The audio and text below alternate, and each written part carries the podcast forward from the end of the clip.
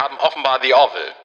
Hallo und herzlich willkommen bei einer neuen Folge von Offenbar The Orville mit der wunderschönen Alexa. Hallihallo. Hallihallo, lieber Arne. Wunderschön. Was ist denn hier los? Na, ich sehe euch so klar diesmal. Ich weiß nicht. Huch. Mit dem wunderschönen Alexander. Und dem wunderschönen Arne, der auch mit dabei ist. Hallo Arne. Ja, ich weiß auch nicht, wir haben, vielleicht haben wir die Beleuchtungssituation jetzt erst etwas besser hingekriegt, weil wir gucken ja eine Space-Serie, wir wollen einen dunklen Monitor haben, aber trotzdem genug Licht, damit die Videokonferenz uns sichtbar macht. Wobei The Orville im Vergleich zu anderen Science-Fiction-Serien noch relativ hell ist, finde ich. Das stimmt, ja. Man sieht was. Ja. So, okay. Hallo. Schön, dass wir wieder dabei sind und schön, dass wir die dritte Staffel besprechen. Ich bin ganz aufgeregt. Es Ja. gibt eine dritte Staffel, über die wir reden können. Ja, richtig. Das ist das Tollste eigentlich. Ähm, wir haben aber, bevor wir dazu kommen, noch eine Mitteilung zu machen. Lieber Stefan, wir können dich nicht erreichen. Wenn du deinen Gewinn, den du uns in der vorletzten Folge Gewinnspiel, letzte Folge Auslösung, ähm, wenn du den gerne haben möchtest, dann schreib uns doch einfach. Wir haben deine Mailadresse. Du hast deine Mailadresse. Wir wissen, wer du bist. Stefan mit den fünf Vorschlägen für Düsen übrigens. Ne? Du hast gewonnen. Herzlichen Glückwunsch. Melde dich doch bei uns. Dankeschön. Äh, weiter im Text. Wir, ähm, wir haben tatsächlich Zuschriften bekommen und zwar äh, eine sehr lange Mail von Lena, die verlese ich jetzt aber nicht. Sie findet uns gut. Ich frage sie mal, ob ich das als Kommentar auf die Webseite tun darf, weil das ist sehr viel Text. Wenn wir das hier verlesen, dann dauert diese Folge doppelt so lang. Also 20 Minuten statt 10. Eine sehr schöne E-Mail. Ja, Genau. danke. Dankeschön für die Mail. Ähm, genau, vielen Dank. Und ähm, wir haben aber auch noch einen Kommentar auf der Webseite bekommen von Christian. Ich glaube, der Twinkie ist ein Verweis auf Zombieland von 2009 mit Jesse Eisenberg, Woody Harrison und Emma Stone. Der Charakter von Woody Harrison, Tallahassee, ist dort ständig auf der Suche nach Twinkies. Das mag durchaus sein. Ich könnte mir vorstellen, dass äh, der Ah. Seth MacFarlane solche Filme äh, mag und das im Hinterkopf hatte. Ich kenne den nicht, muss ich gestehen. Ich kenne den auch nicht. Ich auch Wobei nicht. ich aber Twinkie als, als Anspielung, glaube ich, aus vielen amerikanischen Serien, auch aus Comics, Und also Animationsserien. seiner Zeit, dieser 80er Jahre. Ja, also ich glaube, das, das ist eher sowas, als wenn du bei uns eine Beefy haben willst. Also, also irgendwas, was so kulturell einfach sehr bekannt ist. Aber vielleicht, Mhm. Aber vielleicht mag auch es auch die Anspielung ja. Mhm. sein. Ja. Ja. Ähm, bei Das eine Beefy- schließt das andere ja nicht aus. Bei Beefy fällt mir übrigens Ryder ein. Und Ryder kriegt ja alle Nase lang eine Neuauflage. Und das liegt einfach daran, dass Markennamen, die man nicht benutzt, nach fünf Jahren wieder auf den freien Markt kommen. Deswegen kriegt Twix alle Nase lang eine Neuauflage, die Ryder heißt. Das finde ich auch spannend. Ah, Ähm, Und äh, der Grund, warum es alle paar Jahre ein neues Yps-Magazin gibt. genau. Damit der Verlag den Namen an dem äh, Magazin behält. Ganz genau. Ist, äh, so, wieder was gelernt jetzt aber. Worüber wollten wir reden? Ach so. Wir wollten reden über die erste Folge der dritten Staffel von der Fernsehserie The Orville. Die heißt Elektrische Schafe bzw. Electric Sheep auf Englisch. Ist es denn jetzt noch eine Fernsehserie? Eigentlich ist es ab der dritten Staffel ja eine reine Streaming-Serie gewesen, ne? Muss man ja auch sagen. Ich finde das so spannend, dass wir ja äh, da, da inzwischen so überlegt, ist es jetzt eigentlich noch eine Fernsehserie oder ist es eine Streaming-Serie? Ist, also oder für spart mich, man sich das und sagt Serie? ich würde auch einfach Serie sagen. Ich meine, man kann auch überlegen, bei manchen von diesen modernen Serien, sind es eigentlich Serien oder sind es Episodenfilme? Ähm, Ja. So, da würde ich auch drüber streiten wollen. Ähm, ich mache jetzt einfach mal eine Zusammenfassung und dann reden wir drüber, hä? weil ich glaube, es wird viel zu Hast besprechen. du, geben. hast, hast, hast du gemerkt, wie er gesagt hat, halt die Klappe? Dafür habe ich dich schön genannt vorhin. Also jetzt Ja, da kann ich alles haben. ein Wechselbad der Gefühle. Ich bin jetzt ruhig, ich sage nichts mehr. Das ist gut für den Rest des Podcasts. gut. Also, alles neu. In einem Raum dort finden wir die restaurierte Orville, auf der Isaac wieder zur Crew gehört, aber nicht von allen gemocht wird. Besonders Markus Finn und das Crewmitglied Charlie Burke zeigen ihre Abneigung deutlich, woraufhin Isaac Selbstmord begeht. Nur Charlie kann ihn mit ihrer Vorstellungskraft retten, weigert sich aber zunächst. Als sie sieht, wie Markus unter seinen Selbstvorwürfen leidet, rettet sie Isaac schließlich. Claire macht ihm klar, dass die Selbstmordgedanken aus der Nichtbeachtung der Zukunft entstehen, was Isaac einsieht und von weiteren Selbstmorden absehen will. Das war's. Ui, das war sehr. Knapp. Ja, ich habe gedacht, wir reden ansonsten noch genug, deswegen fasse ich das mal kurz zusammen. Ja. Ähm, elektronische Schafe, Electric Sheep. Äh, ich habe schon Alexa gefragt. Alexa konnte es halb zuordnen. Weißt du, wo es herkommt? Ja, klar, von äh, Philip K. Dick, der hat ein Buch geschrieben, Ah. also eine Kurzgeschichte geschrieben, ähm, äh, Do Androids Dream of Electric Sheep, äh, aus der dann auch Blade Runner entstanden ist. Genau, das Buch oder die Kurzgeschichte wird heute ja auch unter dem Titel Blade Runner Doppelpunkt Genau. Du äh, Androids Dream of Electric Sheep. Genau. Willkommen im Nerd-Universum. Wir wissen sowas. Also auch eine ganz klare Anspielung natürlich äh, hier auf die Folge. Manchmal hat man aber auch nur, wie in meinem Fall, gefährliches Halbwissen. Naja, war aber nicht so schlecht. Du wusstest, dass es eine Sci-Fi-Kurzgeschichte ist. Und ich konnte den Titel Den, genau, Vervollständigen, das stimmt. immerhin. Immerhin. Sehr gut, sehr gut. Ja. In der Mail von Lena stand übrigens drin, äh, Alexa, dass ich nie wieder einen Podcast ohne dich machen soll, Huch. ähm, weil du einfach so viel Wissen hast. Also hier nicht mit deinem Halbwissen prahlen, sondern lieber mit dem Teil, der. Oh. Dankeschön. Und weil wir immer auf dumme Ideen nicht kommen, oder du aber schon. Oder nee, warte, wir haben die dummen Ideen und du hast die guten, so rum. Also, Story of my life seit 25 Jahren. Schönen Gruß nach draußen. Sonst würde es mich gar nicht mehr geben, glaube ich, weil ich irgendwelche ganz dummen Ideen hätte, die eventuell, naja, egal. Ja, so wie ein Huxilla-Podcast zum Beispiel. Ja, äh, äh, das also das Thema Tod, du hast gerade schon einmal angesprochen. Also tatsächlich werden wir hier in der Folge einen äh, Suizid thematisieren, auch wenn es der Suizid eines äh, einer künstlichen oder technischen Lebensform vielleicht so ausgerückt äh, ist. Aber wir sehen im, quasi bevor die Folge anfängt noch eine, eine Gedenkplakette quasi, eine Gedenkwidmung an Norm MacDonald, der 2021 gestorben ist, von 1959 bis 2021 äh, gelebt hat und der die Stimme von Jaffet äh, in der Serie war oder ist, ist ja konserviert. Und tatsächlich waren aber die äh, Aufnahmen der, äh, des Voice-Overs abgeschlossen, bevor Norm MacDonald gestorben ist. Das ist seine letzte Rolle, so sagt es die IMDb, haben wir gerade nochmal nachrecherchiert. Äh, Und deshalb wird nochmal ihm hier gedacht. Ähm, wenn es also eine vierte Staffel, vierte Staffel geben sollte, mein Gott, schwieriger Satz, dann müsste Jaffet wahrscheinlich eine neue Stimme haben. Aber Genau. gut. ja. Ähm, ich glaube, wir haben da in diesem Podcast schon drüber gesprochen, dass dieser Mensch gestorben ist. Und da könnt ihr mal sehen, wie weit wir so zurückhängen mit den Episoden. so ist das. Also wir, wir besprechen jetzt ja zum Glück trotzdem die dritte Staffel. Ich freue mich, dass es sie gibt. Ja, Ja. Ähm, ich glaube, vielleicht so ein Ausblick auf die dritte Staffel mal am Ende dieser Folge. Du hast ja bisher tatsächlich nur die erste Folge gesehen. Natürlich ist der Ausblick spoilerfrei. Wollen wir auch nochmal. Wir werden einfach nur sagen, sie ist wirklich, wirklich gut. Wirklich, wirklich gut. da bin ich wirklich gespannt drauf, weil das kann ich, glaube ich, vorweg sagen. Diese hier hat mir nicht wahnsinnig gut gefallen. Oh, interessant. Ja. Da bin ich ganz bei dir, Arne. So, ähm, So. es fängt doch direkt an mit einer Hören Sie auch Szene. nächstes Mal wieder rein. Genau. Da, also ich mache dann den Podcast demnächst äh, alleine mit Alexa. Nein. ähm, wir fangen ja an mit einer Sequenz, wo ich dachte, was ist denn hier los? Episode 3 Star, äh, Star Wars? Das kann doch Ja. wohl nicht angehen. Was ist denn das bitte? Also ne, alles, alles bunt, überall fliegen Raumschiffe durch die Gegend und zwar nicht nur die großen, die wir kennen, so von, von äh, der, der, äh, wie heißt sie hier, die Union? Ähm, sondern auch so kleine Jäger, äh, die zwischen den Großen hin und her fliegen. Und da habe ich gedacht, oh Mensch, wir hatten doch gerade in der letzten Episode sowas Star Warsiges und auch dieser Kampf gegen die Kalon in der zweiten Staffel. Was ist denn jetzt los? Ist das jetzt keine Star Trek ähnliche Serie mehr, sondern ist es jetzt eine Star Wars ähnliche Serie? Und dann gab es da unglaublich viel Kampf in diesem in diesen ersten Minuten. Und ich habe mich gefragt, wo bin ich hier eigentlich gelandet? Also, das ist nicht das, was ich sehen wollte. So, so fing Ja. die Episode schon an. Ja? Okay. Also ich fand, also hier, das ist natürlich eine ganz klare Reminiszenz an die ähm, Kampfhandlungen zwischen der Union und den Kalon, die es ja schon mal gegeben hat. Jetzt wissen wir natürlich überhaupt gar nicht, weil es komplett aus dem Kontext ist, ist dieser Konflikt wieder ausgebrochen? Äh, also wie du schon sagst, was ist hier eigentlich los? Wir sehen aber ganz klar, dass es ja hier auch eine Allianz zwischen der Union und den Krill gibt, weil man sieht so kleine Krilljäger zwischendurch, zumindest durch die Kampfsequenzen fliegen. Ich weiß gar nicht, es ist so schnell.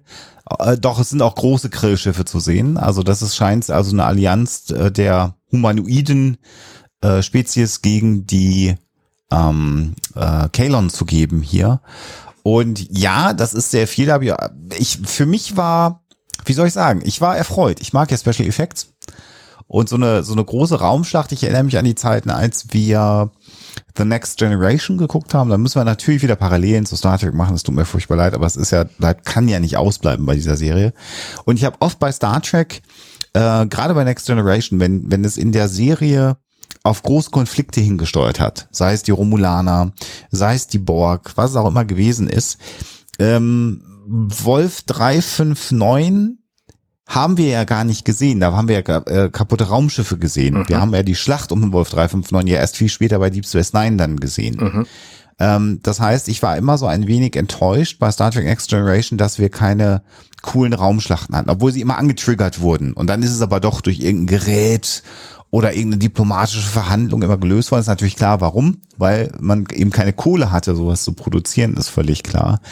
Dann gab es bei Deep Space Nine ja mehr davon, dann hinterher natürlich im, im in den Kriegen, ich will das nicht spoilern für die, die Deep Space Nine noch nicht gesehen haben, da gab es ja dann auch wirklich große mhm. Flottenverbände, also das war ja schon das auch relativ. Ist eine Kriegsserie gewesen, dann mitunter. Am Ende tatsächlich, ja, eine Kriegsserie, ja, völlig richtig. Und insofern bin ich jetzt hier bei The Orville, war ich bei der dritten Staffel, als ich das das erste Mal gesehen habe, habe ich gedacht, cool. Also da haben sie jetzt also weder Geld noch Mühe gescheut, auch einen großen Konflikt zu machen. Ähm, und habe gar nicht so viel drüber nachgedacht, weil ich finde ja, wir haben, ich weiß gar nicht, wie lange ist es, ein paar Sekunden, bevor es dann ja auf ein Föderationsschiff, äh, Unionsschiff, Entschuldigung, äh, geht, nämlich auf die Orville selber. Also wir sehen erstmal noch so ein äh, Unionsschiff, wie es auf dem Mond abstürzt, relativ spektakulär. Ja, bevor du, bevor du jetzt deinen Monolog weiterführst, ähm, ja, ich fand hier tatsächlich ta äh, manche Dinge durchaus spannend an dieser Sequenz. Zum einen, wir haben ja gehört, äh, dass die Orville, das hören wir glaube ich in der allerersten Episode schon, dass die Orville irgendwie eines von 3000 Schiffen ist. Dieser ja. Art. Mhm. Ähm, wir sehen hier unglaublich viele Schiffe, die so aussehen wie die Orville.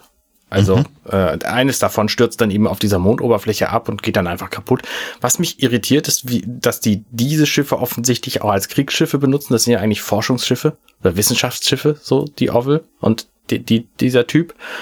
Ähm, so, das ist der eine Punkt, der mir aufgefallen ist. Und der andere Punkt ist mir aufgefallen, ich habe natürlich völligen Quatsch erzählt in der letzten Episode. Da habe ich mich darüber aufgeregt, dass sie auf dem Gang ankommen und sagen, fünf Decks über uns. Ja. Und ich habe behauptet, das gibt's aber nicht.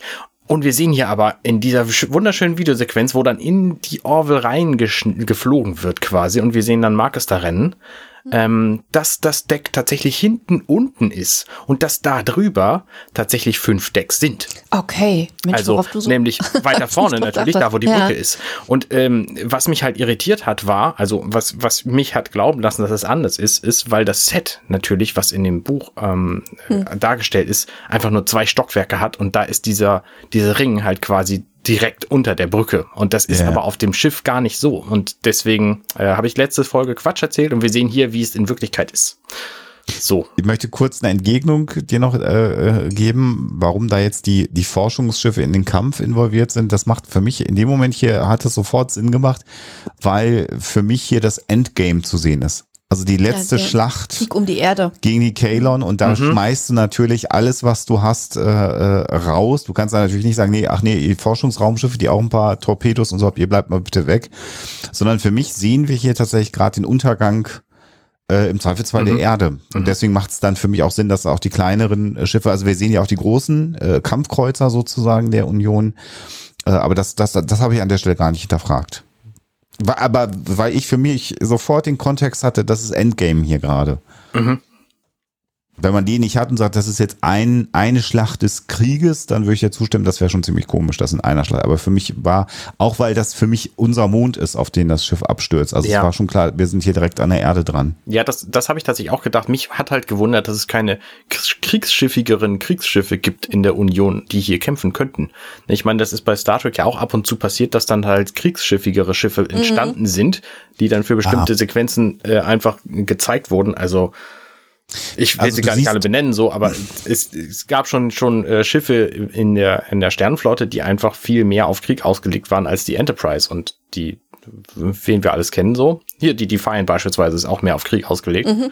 Ähm, Kam aber auch sehr viel später erst. Ne? Das ist natürlich richtig. Also möglicherweise hatten sie einfach nichts und natürlich, wie du sagst, äh, wenn wenn es ums Ganze geht, so dann gibt's halt alles. Du siehst in der ersten, in den allerersten Sekunden kommt von links äh, ein, äh, sogar, das müsste sogar, weil es nur zwei äh, Antriebsringe hinten hat, sogar noch kleiner sein als die Orville-Schiff, was so von links nach rechts durchs Bild kommt. Und dann siehst du aber äh, äh, relativ zentral in der Mitte, äh, siehst du eins von den ganz großen Kampfschiffen. Die sehen nämlich so ein bisschen buckliger aus. Mhm. Äh, und haben unten einen kürzeren Ring. Und das sind die großen Schlachtschiffe. Mhm. Ja, stimmt schon.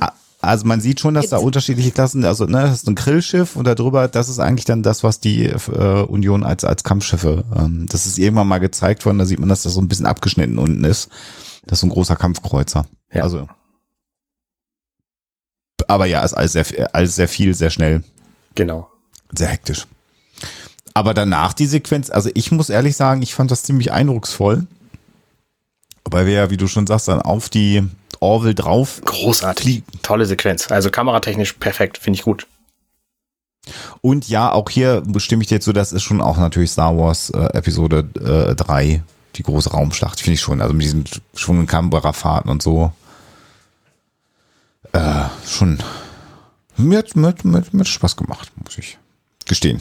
Ja, wir sehen dann Markus durch dieses explodierende Schiff rennen, ganz viele Leute unterwegs und ne, natürlich haben einzelne Leute da irgendwie einzelne Dinge zu tun. Ähm, irritiert mich alles nicht. Also, ne, wir wissen halt nicht, was passiert. Das ist aber auch häufig so. Mich wundert, dass er in dieser Fahrstuhlsequenz nicht, sich nicht einfach alles bricht und nur noch halb so dick ist hinterher, als er da aus vollem Fall plötzlich gebremst wird und auf den Fußboden fällt. Aber gut. Ähm, ja, Ja, was man auch sieht, dass er ja noch einmal durch die Kantine da durchläuft und die explodiert auch und alles fliegt durch die Gegend. Wir sehen ja auch, wie links und rechts äh, neben ihm Also das wäre eigentlich schon so eine Situation, wo du sagst, ähm, alle das Schiff verlassen, Genau. irgendwie Rettungskapseln Ja. los, Feierabend. Ja, und dass er das, also das ist, dafür ist der Fahrstuhl in der Tat ein bisschen zu, Mhm. zu tief gefallen, als dass er da so einfach aufsteht und einfach wegläuft. Da hätte er sich schon wahrscheinlich mehr getan, das glaube ich Ja. allerdings auch. Gut. Er läuft dann nochmal durch den Ring, wir sehen wieder die Aufnahmen von außen. Dann sehen wir, das finde ich auch eine relativ krasse Sequenz, wie äh, da wir einen, einen äh, Hüllenbruch sehen, wo dann ja auch viele wegfliegen mhm. und, und er rausgerissen werden und er hängt so an zwei Händen locker irgendwie an Ja. der Wand. Superman. Ja. Aber ich, ich finde schon, äh, also spätestens in der Phase kriegt's was ziemlich Unrealistisches. Das macht zwar hinterher dann auch wieder Sinn, Mhm. aber äh, auch an der Art, wie er sich festhält Ja. und so. Also das siehst du halt irgendwie, normalerweise wäre der halt einfach mit rausgeschleudert Ja. worden, wenn es tatsächlich so Ja, abgehen würde da. Ja. Und ich, äh, er kommt, er läuft dann in das Quartier und sieht dann, wie Tai, sein kleiner Bruder, an dem Fenster steht. Und ich glaube, da sehen wir auch einen großen Kampfkreuzer, der gerade komplett zerstört ist. Ähm, Habe ich zumindest den Eindruck. Und dann äh, sehen wir, wie Isaac äh, reinkommt, Isaac, Isaac reinkommt und dann zu einem Monster mutiert. Genau. Ja, mit so typischen spitzen äh, Zähnen wie bei S. Ja. Das, das ist tatsächlich witzig. Also in dem Moment wissen wir dann spätestens, dass es nicht wahr ist, weil wir wissen ja, dass die sich in Monster verwandeln können, aber das sind halt so technische Monster und nicht diese mit Zähnen und, und Mund so. Also, ja. Ja, dann haben wir die Sequenz, wie er dann aus dem Schlaf, das ist ja auch dieser klassische, dieses klassische Trope, hochschreckt. Mhm. Äh, Und, und sofort aus im Hintergrund sehen wir halt äh, sofort, dass alles in Ordnung ist. Also ne, die ganze Schlachtszene, Genau. die gibt's halt nicht in Wirklichkeit. Das hat er offenbar war alles geträumt. Ich, ich finde optisch diesen Bruch zwischen dieser Albtraumszene, wo alles so in Rot getaucht ist und nur Zerstörung überall ist und du Feuerschein siehst, hin zu diesem Raumhafen äh, mit der Erde und alles ist blau und schick und äh, shiny und, und toll, finde ich so gut gemacht. Das hat mir optisch einfach richtig viel Spaß gemacht. Das, das äh, ist richtig cool. Mhm. Und wir sollten vielleicht noch äh, den Hinweis geben für unsere Zuhörenden, ähm, dass diese Folge eine Stunde zehn lang ist. Also deswegen auch nochmal mein, mein Hinweis auf die, ist es Fernsehen oder ist es Streaming? Also wir haben jetzt in der dritten Staffel definitiv äh, gebrochen mit dem 42, 45 Minuten Format, was eine normale Serie, wenn sie denn im Fernsehen auch laufen würde, hat. Sondern hier sind wir ganz klar bei diesem Streaming Format, wo eine Serie so lang ist, wie sie ist. Also man achtet gar nicht mehr darauf, dass sie eine bestimmte Zeit einhalten muss. Also, und das ist nicht die längste Folge dieser Staffel. Auch das kann ich schon mal ankündigen. Da gibt's noch längere Mhm. Folgen. Ich finde ja so ein bisschen Einheitlichkeit ehrlich gesagt ganz gut. Da weißt du genau, worauf du dich einlässt. Das hat ja Stranger Things beispielsweise überhaupt nicht hingekriegt. Da ist ja die letzte Episode der dritten Staffel irgendwie zwei Stunden lang. Ähm, ja, also es ist natürlich auch eine Kunst, sich an bestimmte Längen zu halten. Von daher, äh, äh, ich, ich schätze dieses Serien, dieses TV-Serienformat einfach. Schade, dass das nicht immer so ist. Also ich meine, das macht ja auch, macht ja auf Game of Thrones und so, die Folgen sind ja auch zum Teil einfach mega lang geworden, weil warum nicht? So. Wobei Längen, muss ich ehrlich sagen, habe ich in der dritten Staffel jetzt nicht äh, völlig präsent, aber da gucken wir mal, wenn wir uns das länger ob's, ob Sachen. Also klar kann man immer alles zusammenschneiden.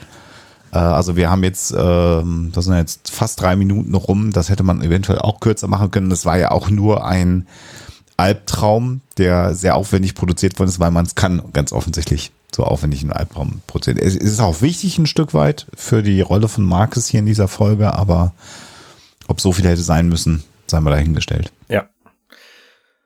Genau, dann sehen wir John Lamar in ein völlig neues äh, Laborbereich kommen, ähm, die Treppe runter. Ähm, total schön und neu. Offensichtlich waren die alten Sets alle nicht mehr da. Man musste neue bauen. Deswegen hat man sich gedacht, warum lassen wir das schöne Design, was wir hatten, nicht einfach komplett beiseite und bauen es einfach komplett alles neu. Und wenn es ein bisschen anders aussieht, macht das nichts.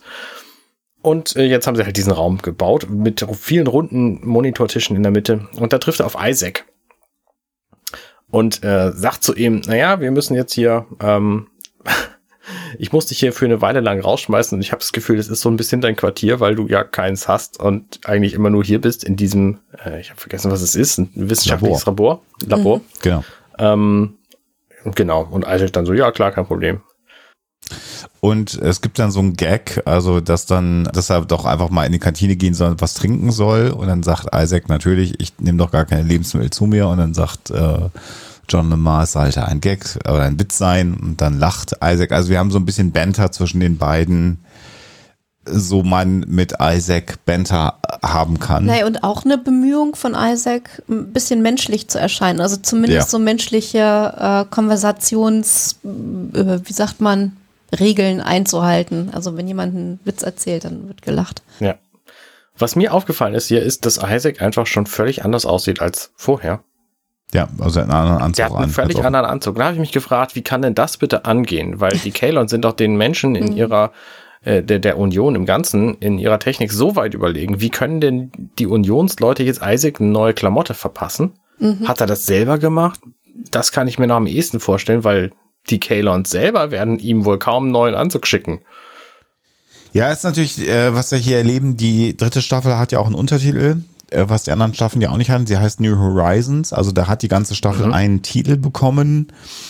Und ähm, ja, das ist ein bisschen, es wirkt ein bisschen so an ein, zwei Stellen wie im Grunde genommen wie, wie der Star Trek Kinofilm, der ja im ja. Grunde genommen entstanden ist aus der Idee, einfach eine, ein Reboot der alten Star Trek Serie zu machen. Deswegen war ja auch die Enterprise dann refitted, mhm. ja, also du hast gesagt restauriert, also sie wird ja umgebaut oder modernisiert vielmehr oder aktualisiert. Äh, das war ja beim Kinofilm auch so die Enterprise A und das waren ja im Prinzip alle Schritte, die geplant waren für eine für eine Serie, die mhm. dann nicht zustande gekommen ist und dann hat man aber trotzdem den Kinofilm gemacht, weil Star Wars so erfolgreich war. Und diese Parallele haben wir hier schon auch schon. Also dieses Labor, es gab ja vorher auch ein Labor, das war mal ein kleines Set, das war nicht so aufwendig, das war ein kleiner Raum, wo viel stattgefunden hat. Mhm. Äh, wir erleben ja hier schon in dieser Episode, wie dieses äh, Laborset sehr häufig genutzt wird für verschiedene Dinge. Ähm, und ich bin, stimme dir zu, ich bin auch kein Freund davon, wenn, wie soll ich sagen, wenn so Dinge grundsätzlich geändert werden, ohne eine Erklärung. Und das ist, äh, also dass jetzt die Orville neu aussieht, okay, es gab Krieg gegeben, die war beschädigt und jetzt ist sie im Raumdock und sie wird aktualisiert und da kommt neue Technologie eingebaut kann ich alles mitleben. Warum Isaac einen anderen Anzug anhat, wird halt nicht erklärt. Das muss man da, einfach fressen als Zuschauer. Ich bin da tatsächlich so ein bisschen hin und her gerissen zwischen ja, es ist halt die gleiche Geschichte, die einfach ein bisschen anders erzählt wird. So, die wird einfach anders weitererzählt. Ich meine, das haben wir ja bei Star Trek auch in diversesten Varianten. Die Enterprise, die Enterprise ohne, ohne äh, Buchstabe alleine gibt's ja in so vielen Varianten inzwischen. Und die ist einfach, ja. die ist einfach in anderen Geschichten wieder erzählt worden und dann wurde sie halt ein bisschen neu erzählt und da muss man einfach mit klarkommen, dass sie dann anders aussieht. Ähm, aber gleichzeitig dann dieses Refit. Wir machen jetzt einfach Dinge anders, ja. weil das auch in der Story neu, neu ist. So, und das sind halt so die beiden, also ich weiß nicht, auf welche Details ich mich dann verlassen kann. Und das ist halt der Punkt, wo ich, wo ich nicht so gut mit zurechtkomme. Ähm, und das mhm. ist wahrscheinlich auch der Grund, warum mir diese Episode hier nicht so viel gefallen hat, ähm, weil ich mich einfach an viel neues Zeug gewöhnen muss, äh, was ich vorher so halt nicht kannte. Wir haben natürlich hier auch erlebt, das war ja so nicht geplant, aber es hat ja fast drei Jahre gedauert, bis überhaupt mal auch in den Vereinigten Staaten so eine Folge zu sehen war. Mhm. Äh, oder zweieinhalb. Ähm, also lange es sehr, sehr lang. Ungewöhnlich lang. So sehr, sehr, sehr lange. Äh, da war die Corona-Pandemie schuld. Die Dreharbeiten sind extrem schwierig geworden. Und wie überall natürlich auf der Welt. Und ähm, vielleicht war man gedacht bei Isaac, wir lassen es mal laufen, das kriegen die Leute nicht mit, aber das ist natürlich sehr naiv, weil natürlich gerade bei Sci-Fi-Serien das Fandom sehr groß ist. Also man hätte Und man hätte es aber auch so schön thematisieren Ja. können. Du hättest es halt auch inhaltlich machen können, ähm, dass Isaac versucht, sich optisch von den Kalon, die ja die Feinde sind, abzugrenzen. Ja. Äh, Das hätte man nur einmal irgendwie in einem Nebensatz thematisieren müssen. Es hätte natürlich in der Folge ähm, nochmal ähm, einen riesen Unterschied Ja. gemacht, also wie sich der Plot weiterentwickelt. Aber das wäre irgendwie transparenter gewesen und sinnvoller. Ja, es ist halt immer so ein bisschen der Punkt, äh, erzählst du, wie bei George Lazenby, dass der Bond ein Gesichtsupdate bekommen hat? Oder nimmst du einfach Ja. hin, dass das jetzt ein anderer Schauspieler ist? So. Ja. Und, ja, Ne, in, späteren Bond-Filmen ist es ja dazu übergegangen, dass einfach der Schauspieler gewechselt ist, völlig egal, so ist die gleiche Figur. Ähm, Zeit völlig gewechselt, so von 60er Jahre zu 2020, ist völlig andere Zeit, aber immer die gleiche Figur, alles klar, kein Problem. Ich glaube, das, das soll hier auch passieren. Also, das Ja. soll schon alles irgendwie das gleiche sein, aber es sieht halt für mich völlig anders aus. So. Ja. Und ich finde, also aus meiner Sicht, ähm, das 2017er Orwell-Design ist fantastisch. Das hätte jetzt nicht unbedingt ein Reboot gebraucht. Gut. hat's gemacht. Die Brücke sieht zumindest immer noch gleich aus. Ja. In weiten Teilen zumindest. Genau. Äh, zurück zum Thema. Isaac geht dann jedenfalls in die, äh, in die Kantine und setzt sich da an einen fast voll besetzten Tisch, äh, fragt vorher höflich, ob er darf. Die sagen alle ja und dann stehen aber alle auf und gehen in dem Moment, wo er sich hingesetzt hat. Mhm. Ähm, also völlig klar, totale Ablehnung. Und ähm, dann kommt aber eine wieder ähm, und setzt sich zu ihm und fängt erst ein relativ nettes Gespräch an, stellt sich dann vor als Charlie Burke. Tut sie das oder ich bin mir gar nicht so sicher, ob sie Ich sich glaube, hier sie vorstellt. stellt sich, ich weiß gar nicht, ob sie sich namentlich vorstellt. Kann jetzt aber an der Stelle schon mal sagen, diese Figur werde ich mit Leidenschaft hassen. Ich auch. Ich auch. Von der ersten Sekunde an. Ich muss es, äh, ich muss Also, es hier so scheinbar die adressieren. Wer. Fan von Charlie Burke ist, muss eventuell diesen Podcast aufhören zu hören. Äh, aber ja. Wirklich nichts gegen Anne Winters, die äh, Charlie Burke spielt, aber ich, diese Figur ist einfach irgendwie völlig überflüssig und unfassbar nervig in meiner Wahrnehmung. Was, was mir hier schon an der Szene, was, was mir an dieser Szene schon nervt. Alle stehen auf und natürlich Isaac ist ja emotionslos, das haben wir ja gelernt. Dann kommt sie zurück und sagt, ah, tut uns leid oder tut mir leid, das war vielleicht ein bisschen äh, ähm, Harsch. gemein, harsch, äh, also das, das englische Wort ist harsh. Ähm, und man hat so das Gefühl, ah, okay, es gibt Spannungen, f- äh, das ist natürlich klar, äh, Kriegsgegner und er ist ja im Grunde genommen Überläufer, also das ist ja so ein Szenario, an das man sich gut gewöhnen kann. Und hier werden wir aber das erste Mal verarscht, weil natürlich in diesem Dialog äh, herauskommt, dass Charlie Burke ihn ja verachtet im Grunde genommen. Hasst. Hasst Ja. weil sie, wie sie ja beschreibt, äh, kommen wir ja auch gleich noch zu, ähm, dass sie äh, jemanden verloren hat, mit dem sie sehr gut befreundet war. Werden wir auch noch in, intensiviert über die Staffel erfahren. Und dass sie ihn deswegen ablehnt. Aber das, das Gemeine ist hier, finde ich, und das ist so eine Sache, er ist ja emotionslos und sie begegnet ihm hier erstmal freundlich. Mhm. Also es ist eine Szene, sie spielt mit den Emotionen, allerdings hier Die er nicht hat. die er nicht hat, sie spielt mit unseren Emotionen als Zuschauer. Deswegen ist diese Szene ja so geschrieben worden. Ja. Äh, und das hat mich schon, das hat mich beim ersten Gucken schon genervt und es wird nicht besser, ich kann es jetzt schon sagen. Ein Punkt, der mich hier an dieser Stelle schon genervt hat, ist, dass da überhaupt nicht differenziert wird zwischen die Kalon sind böse und Isaac ist böse. Also das ist absolut rassistisches Verhalten, was ihm hier gegenüber an den Tag gelegt Ja. wird. Und das finde ich einfach grundsätzlich verkehrt. Man muss das Individuum betrachten und nicht was auch immer, wie er, wie er aussieht, wo er herkommt. Er hat natürlich am Anfang des Krieges, war er auch auf der falschen Seite, völlig klar, aber es ist mir dieser Handlungsbogen, der uns ja auch noch weiter begleiten wird in der dritten Staffel, ohne dass ich da viel spoilere, ist mir zu eindimensional. Bin Zumal, genau, zumal er ja, ähm, und das müsste sie eigentlich auch wissen, das müsste eigentlich auch äh, innerhalb der Union bekannt sein, er zu Beginn des Krieges gemäß seiner Programmierung gehandelt hat. Das heißt also, er ist ein Kalon, er hat sozusagen diesen, diesen Hass gegen äh, organisches Leben eingebaut, mhm. äh, ab Werk sozusagen, und hat dann aber mit dem, was er an freiem Willen hat, entschieden, sich auf die Seite der Menschen oder der Humanoiden zu schlagen. Mhm. Und dass sie diese Differenzierung nicht macht, dass sie mhm. das nicht mal anerkennt. Also da, ich finde, das ist allein schon der Grund, warum dieser Charakter überhaupt nicht funktioniert. Mhm. Ja, aber sie ist ja auch nur stellvertretend hier für die gesamte restliche Crew. Mhm. Also ne, mhm. angeblich und das das ist auch noch so ein Punkt. Also sie spricht ja auch noch, sie sagt, sie sie spricht für die komplette Crew, was ich mir nicht vorstellen kann, weil spätestens die Offiziere oder Offizierinnen äh, auf der Orville das Ganze nämlich anders und differenzierter sehen. Gordon nicht. Nee, das ist so einer da davon. Da, da, kommen wir auch noch dazu. Wobei, bei Gordon, ich kann mir auch vorstellen, Gordon lügt, um mit ihr irgendwie was anzufangen. Also das wäre ja noch schlimm. Aber das, also, dass der Charakter so kacke ist, das glaube ich nicht. Ähm. Ja, so, schwierige ja. Geschichte hier okay. jedenfalls. Also auch diese, diese, ja. diese rassistische Differenzierung, ähm, die findet hier ja nur ganz, ganz kurz statt, weil Ed zu ihr dann sagt, ja Mensch, aber er hat ja doch das Gute mhm. gemacht. Und so, nee, ist mir egal, völlig egal, so. Genau. Ja. ja.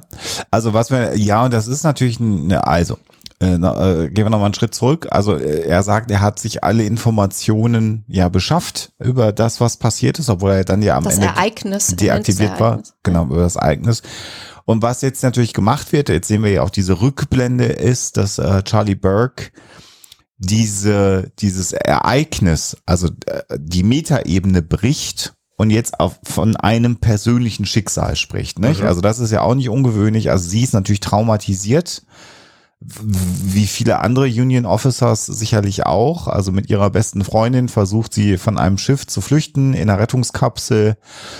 Und es ist so ein ganz klassisches Szenario, dass da was nicht auslöst und man, man fragt sich, warum kann das passieren und warum kann man es von außen verändern? Also das ist ja auch irgendwie gut. Mhm.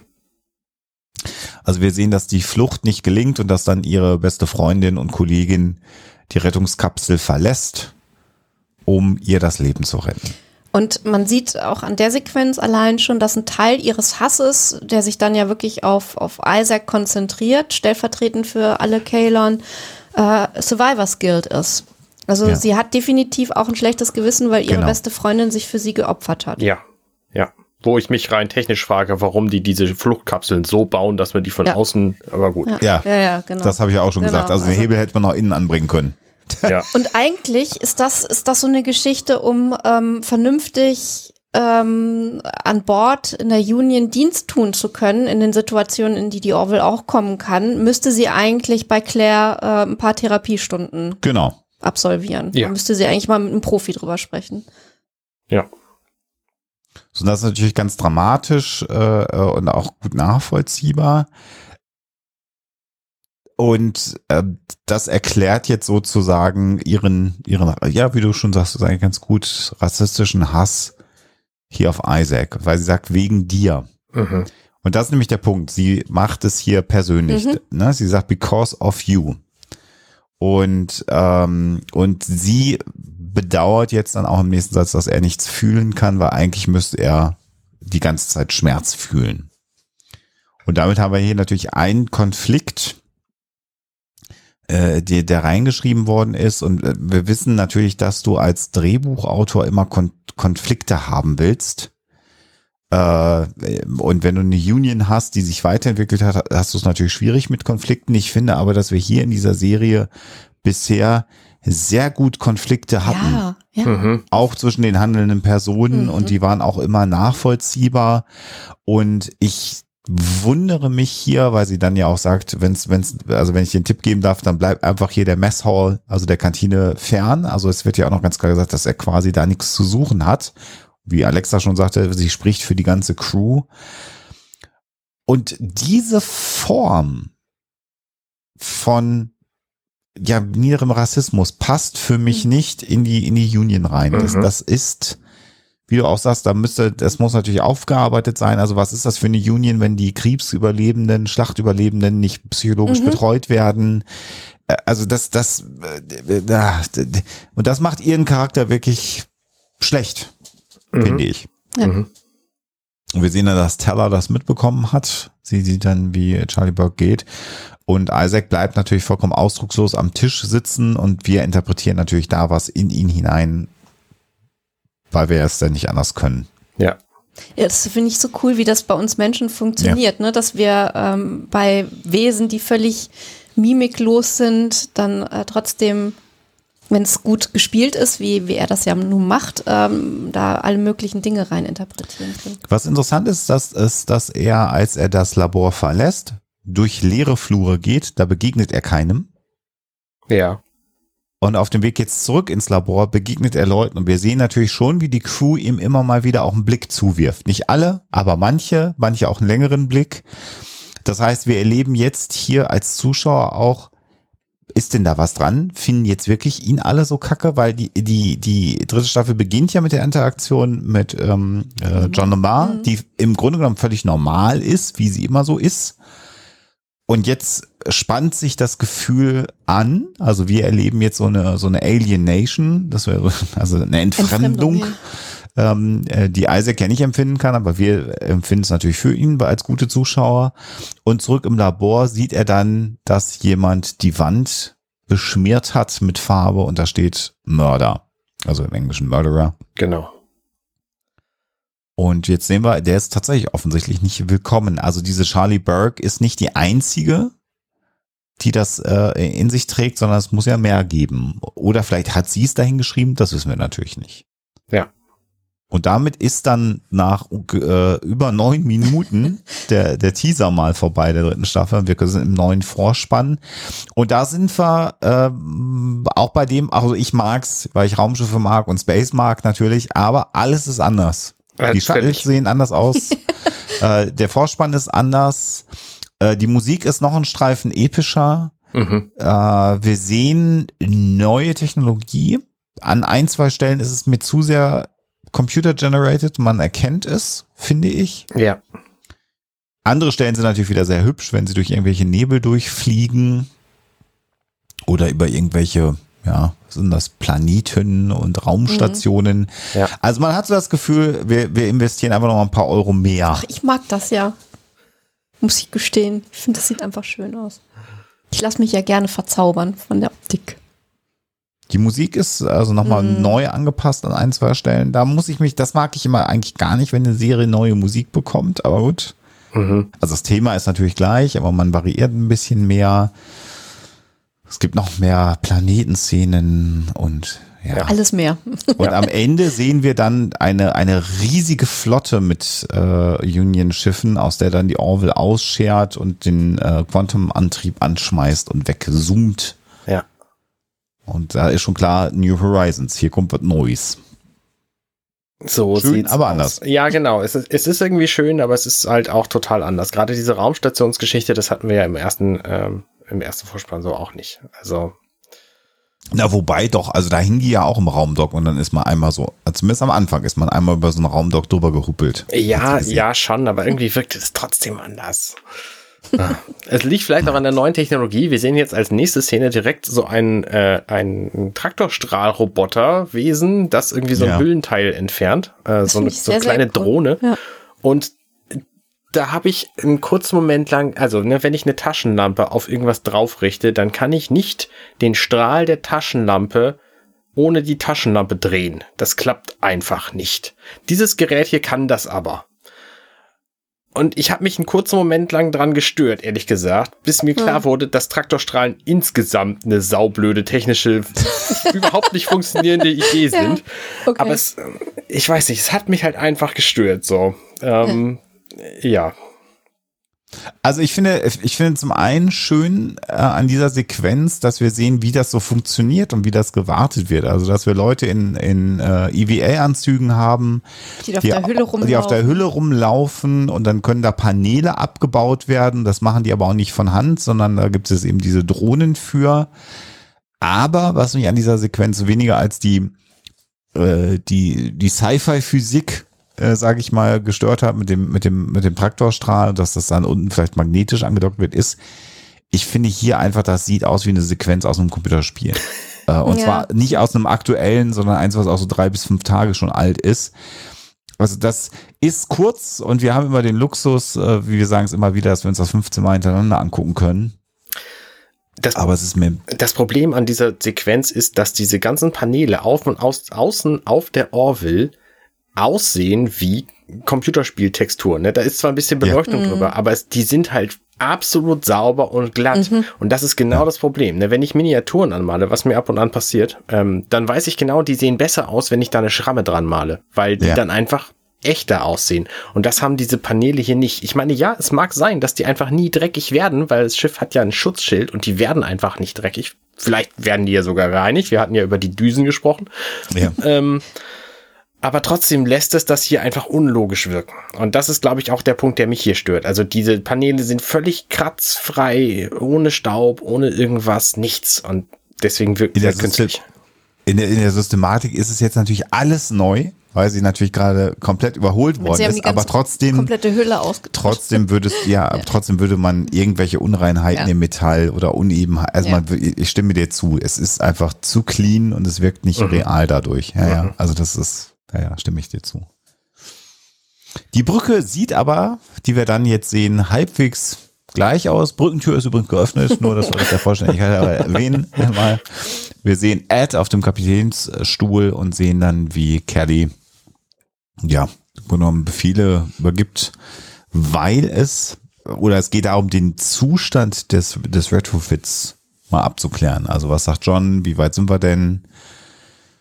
Äh, und äh, ist denn nicht ein bisschen viel am Arbeiten? Und dann gibt sie ähm, Gordon im Grunde genommen den Auftrag, mal mit ihm auszugehen, damit er sich mal besäuft, weil er zu viel arbeitet. Ja. Also das ist so ein bisschen Orwell-mäßig, wie wir es kennen von früher. Und er ist dann sehr happy, dass er diesen Befehl bekommt. Er fragt, ist das Befehl und sagt, dann mache ich das sehr gerne.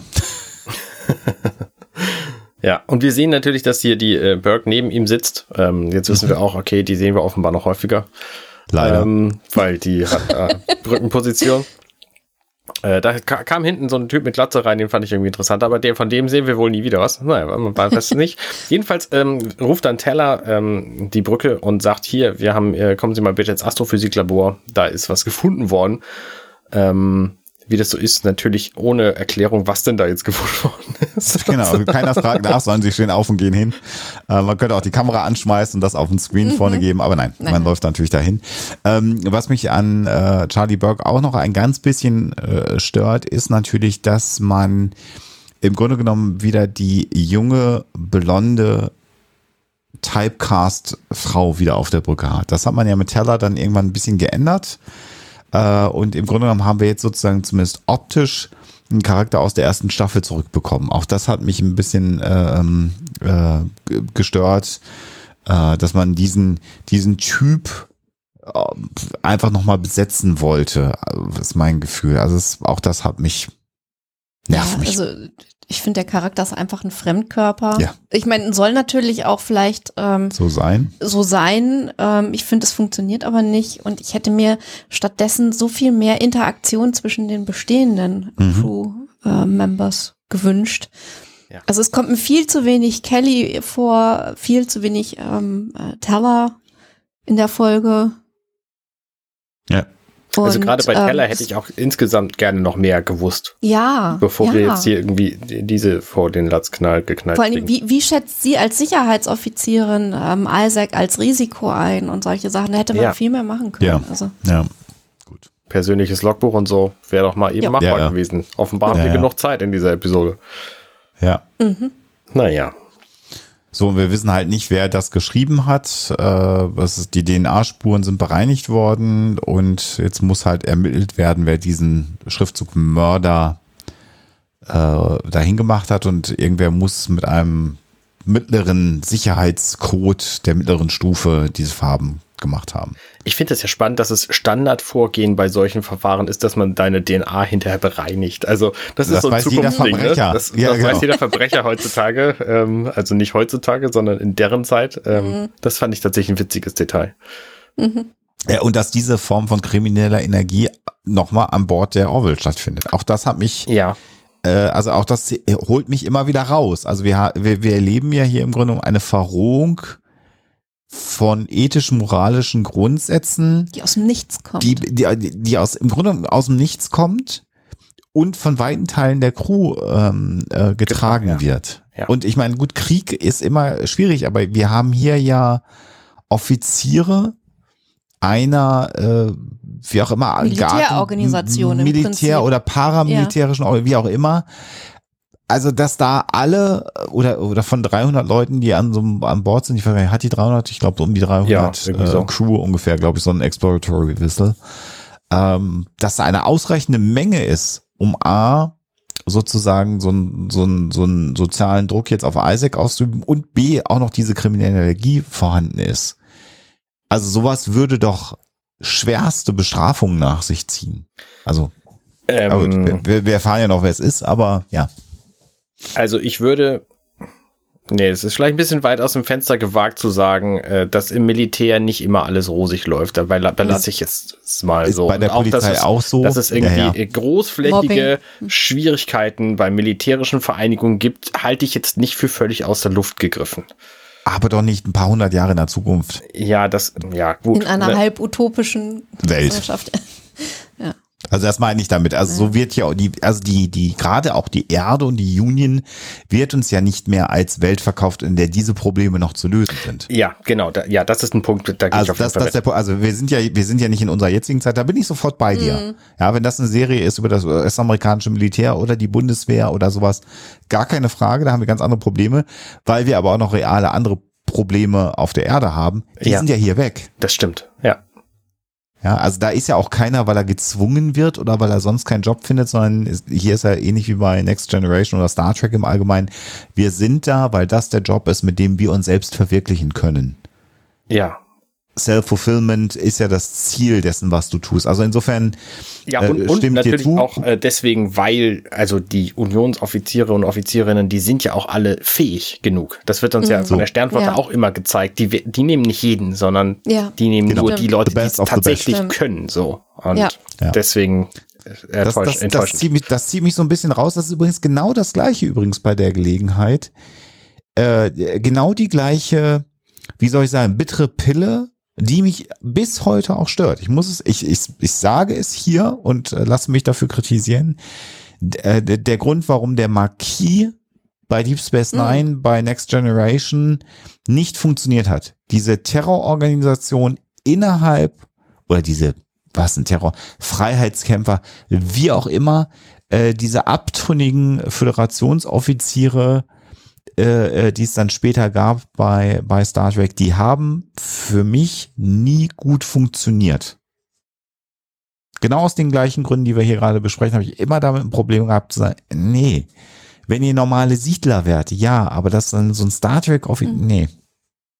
Dafür ist die Zeit so weit vorausgeschritten. Das Militär in der heutigen Zeit Mhm. wankelmütig Na, ich, ist, ich keine sehe, was Frage. du meinst, Ja. ja. Mhm. Okay. Gut. Wir wollten uns kurz fassen eigentlich, ne? Himmel hilf. Ja, und Teller berichtet dann natürlich den beiden auch noch von den Vorkommnissen in der, in der Kantine. Mhm. Und das ist natürlich für äh, Ed etwas Neues. Und das ist natürlich auch ein Problem, wenn äh, ein Führungsoffizier, Isaac ist ja der Wissenschaftsoffizier an Bord der Orville, von äh, der Besatzung geschnitten wird oder Ja. sogar eventuell angegangen wird. Nicht, weil es für ihn emotional ein Problem wäre, das Problem hat er ja nicht, Sondern, Sondern weil du zusammenhalten musst. für die, weil es Crew. für als Crew ja wichtig ist und er ist Mhm. natürlich eine wichtige Funktion äh, oder hat eine wichtige Funktion an Bord des Raumschiffs. Äh, und das führt dann dazu, dass äh, Ed Charlie Burke sprechen möchte. Ich finde das spannend, ähm, dass sowohl äh, Kelly als auch Ed hier davon total überrascht sind, dass er die ganze Zeit gemobbt wird. Und er halt einfach so, natürlich, wie wir es von ihm auch nicht anders erwartet hätten, ne? das ist aber eine spannende Gelegenheit. Ich meine, zum einen Mhm. fühle ich nichts und zum anderen erlebe ich jetzt mal eine menschliche, menschliche ähm, Gefühlslage, die ich bisher nicht kannte, nämlich Wut und Hass. Mhm. Und ja, das, äh, das ist halt auch genau der Punkt, der uns hier irritiert. Denn Wut und Hass sollte es eigentlich in der Union nicht geben. So, Weil, warum? Wofür? Weil, für wen? Und, und Ed äh, hier in den zwei Staffeln, wir haben es ja oft genug thematisiert, hat das auch für sich überkommen. Er ist ja auch ein ganz anderer Kommandant, als er das am Anfang gewesen ist. Also er hat das ja auch viel mehr verinnerlicht und ist sozusagen zu einem ethisch-moralisch besseren Captain geworden, wenn man es mal so über, überreißen will. Und deswegen schockt ihn das natürlich, dass er unter seiner Crew das jetzt stattfindet. Ja. Und Charlie Burke sagt dann, ich habe das nicht gemacht, ich habe das nicht geschrieben. So beginnen wir dann die Szene oder sehen wir die Szene, die dann bei ihm im, im Kapitänszimmer stattfindet. Aber sie macht überhaupt keinen Hehl dann daraus. Sie sagt, darf ich offen sprechen, äh, kein Hehl daraus, ähm, dass sie Isaac ablehnt und dass sie es für eine falsche Entscheidung hält, dass er wieder äh, aktiviert worden ist und äh, in den Dienst wieder gestellt worden ist, der Union. Meine erste Idee war, ja, sie war ja auch mit Isaac im Gespräch in der Kantine, während das passiert ist. Sie sagt hier offensichtlich die Wahrheit. Sie ist ja, ja. offensichtlich ein ehrlicher mhm. Mensch. Ach nee, warte mal. Sie hat ja Isaac vorhin volle Lotte angelogen mit dieser Pfannkuchen-Geschichte. Genau. Ja, ja. Also, da wusste ich halt schon wieder nicht, was ich eigentlich von ihr halten soll. Nee, das macht auch alles schwer. Also, schwierig. Und das ist, äh, sie, sie, sie argumentiert hier gerade auf einem Niveau äh, oder auf, auf, auf, auf, einem, auf einem Level, und das zeigt halt, dass es eben nicht funktioniert, weil sie sagt, alle haben was verloren. Freunde, Familie, Kollegen, alle haben jemanden verloren und das ganze Raumschiff findet Isaac doof. Und die beiden kommandierenden Offiziere, ihre Vorgesetzten, ja. denen das ja auch so gegangen ist, die haben aber diesen Hass nicht. Und da sieht man sofort, dass sie, ja, wie soll ich sagen, eben. Ein kleines, trotziges ja. Kind ist. Ähm, und was, was auch noch dazu kommt, ist, dass ähm, sie, sie ja auch absolut die, die Hierarchie äh, missachtet. Also sie mhm. hat zwar gesagt, Permission to speak freely, schön und gut, aber sie ist Ensign. Sie spricht gerade mit dem Captain. Und da die, die Entscheidungen so offen ähm, zu hinterfragen. Äh, das kannst du vielleicht mal irgendwie off the record äh, untereinander irgendwie machen, wobei ich mich schon frage, was für ein Charakter musst du sein, wenn du dann auch äh, Ressentiments unter anderem ähm, vielleicht in der Crew selber schürst. Also wenn sie, also sie wird sicherlich nicht äh, mäßigend auf andere einwirken, wenn mal so das Gespräch auf Isaac kommt oder die ja. Kalon kommt. Ähm, also warum, warum so einen absolut subversiven ähm, Charakter in die Serie einbauen, ähm, wenn du den Konflikt und diese ganzen Abwägungen auch so toll unter den OffizierInnen ähm, hättest darstellen können. Auf der anderen Seite finde ich spannend an dieser Szene die Transparenz von Ed. Auch, ähm, die, diese, aber auch diese, unglaubwürdig. Würde ich. Ja, es ist ein bisschen drüber und äh, einem Ensign gegenüber ähm, das so zu äußern, ist wahrscheinlich äh, völlig äh, abwegig mhm. eigentlich. Ich finde, es zeigt aber zumindest, ähm, oder es wirft ein positives Licht auf Ed und Kelly mal wieder, ähm, dass die halt so eine Fehlerkultur haben, dass die sagen können, ja, wir waren uns ja auch nicht sicher, ob das richtig ist, ähm, aber wir haben abgewogen und haben das halt so entschieden. Und da müsste dann halt der Punkt kommen, wo Ed dann auch sagt, hör mal zu, ähm, jetzt ist aber auch echt mal gut, wir haben diese Entscheidung ähm, nach Prüfung aller Fakten äh, und Daten getroffen und das ist jetzt so. Jetzt sieh mal zu, dass du äh, da ein bisschen Ruhe reinbringst und benimm dich nicht ständig daneben. Das ist auch genau. ein Punkt, der mich hier sehr stört, dass sie halt irgendwie mit, mit denen auf Augenhöhe spricht, obwohl es mhm. ihr überhaupt gar nicht zusteht. Das ist immer noch eine mhm. Militärhierarchie, wo Ed einfach das Sagen hat auf diesem Schiff. Und wenn sie nicht fähig ist, mit allen Crewmitgliedern, die da auf dem Schiff sind, vernünftig zusammenzuarbeiten, dann hat sie auf dem Schiff einfach mhm. nichts verloren. Und das jo. geht ja. allen anderen Crewmitgliedern ganz genauso. Ja, genau. Und das müsste denen einfach mal knallhart gesagt werden und dann fliegen die halt raus. Also ich weiß nicht, wo das Problem ist offensichtlich haben genau. sie keine Leute mehr. Ich weiß es nicht. So, ja. dass sie jetzt jeden Hansel nehmen müssen, kommt ja. mir merkwürdig vor. Ja. Und das wird dich noch die ganze Staffel begleiten. Ich sage jetzt, Fantastisch. Ja. Vielen Dank für die Staffel. ja. Ja. Und sie, sie wird dann ja auch äh, heraus, also sie stellt dann ja auch eine un, unlegitime Frage, sagt, dafür soll ich jetzt also dankbar sein. Also die Idee ist natürlich und die Abwägung, das, da bin ich völlig bei dir, Alexa, das sind genau die Punkte, die man natürlich besprechen muss. Mhm. Äh, Isaac hat am Ende dazu, äh, oder äh, das Wissen von Isaac hat dazu geführt, dass man diesen Konflikt überhaupt bestehen konnte. Mhm. Und natürlich will ähm, ähm, äh, Ed diese Ressource auch nutzen, weil natürlich die Gefahr jetzt noch nicht komplett aus der Welt ist. Die Kalon sind ja noch da. Ja. Und äh, wenn du äh, eine technologisch so überlegene Spezies ähm, als als Feind hast, ist es natürlich gut, wenn du jemanden, der, der, der äh, die Interna in Anführungsstrichen und auch wortwörtlich kennt, ist dann natürlich äußerst hilfreich für dich. Also diese Abwägung, die er hier, hier schildert, äh, das ist der Konflikt, mhm. den man trägt. Da muss es dieses drüber äh, diesen Drüber-Konflikt nicht geben und, und diese etwas, ähm, ja, über, überzeichnete Figur. Zumal, ich finde ja, wir werden in der Staffel noch ein bisschen mehr erfahren. Ich finde, man hat hier auch den Fehler gemacht, ähm, ihre Motivation nicht noch eine Spur mehr anzuziehen. Wir erfahren später noch mehr über ihre Motivation. Mhm. Das kommt für mich dann auch noch zu spät. Das kommt noch hinzu. Also hier fehlt tatsächlich noch ein Fragment, äh, was ihren Hass erklären könnte. Und das halte ich für einen Fehler, dass man es hier nicht schon gemacht hat. Aber da können wir drüber reden, wenn es kommt.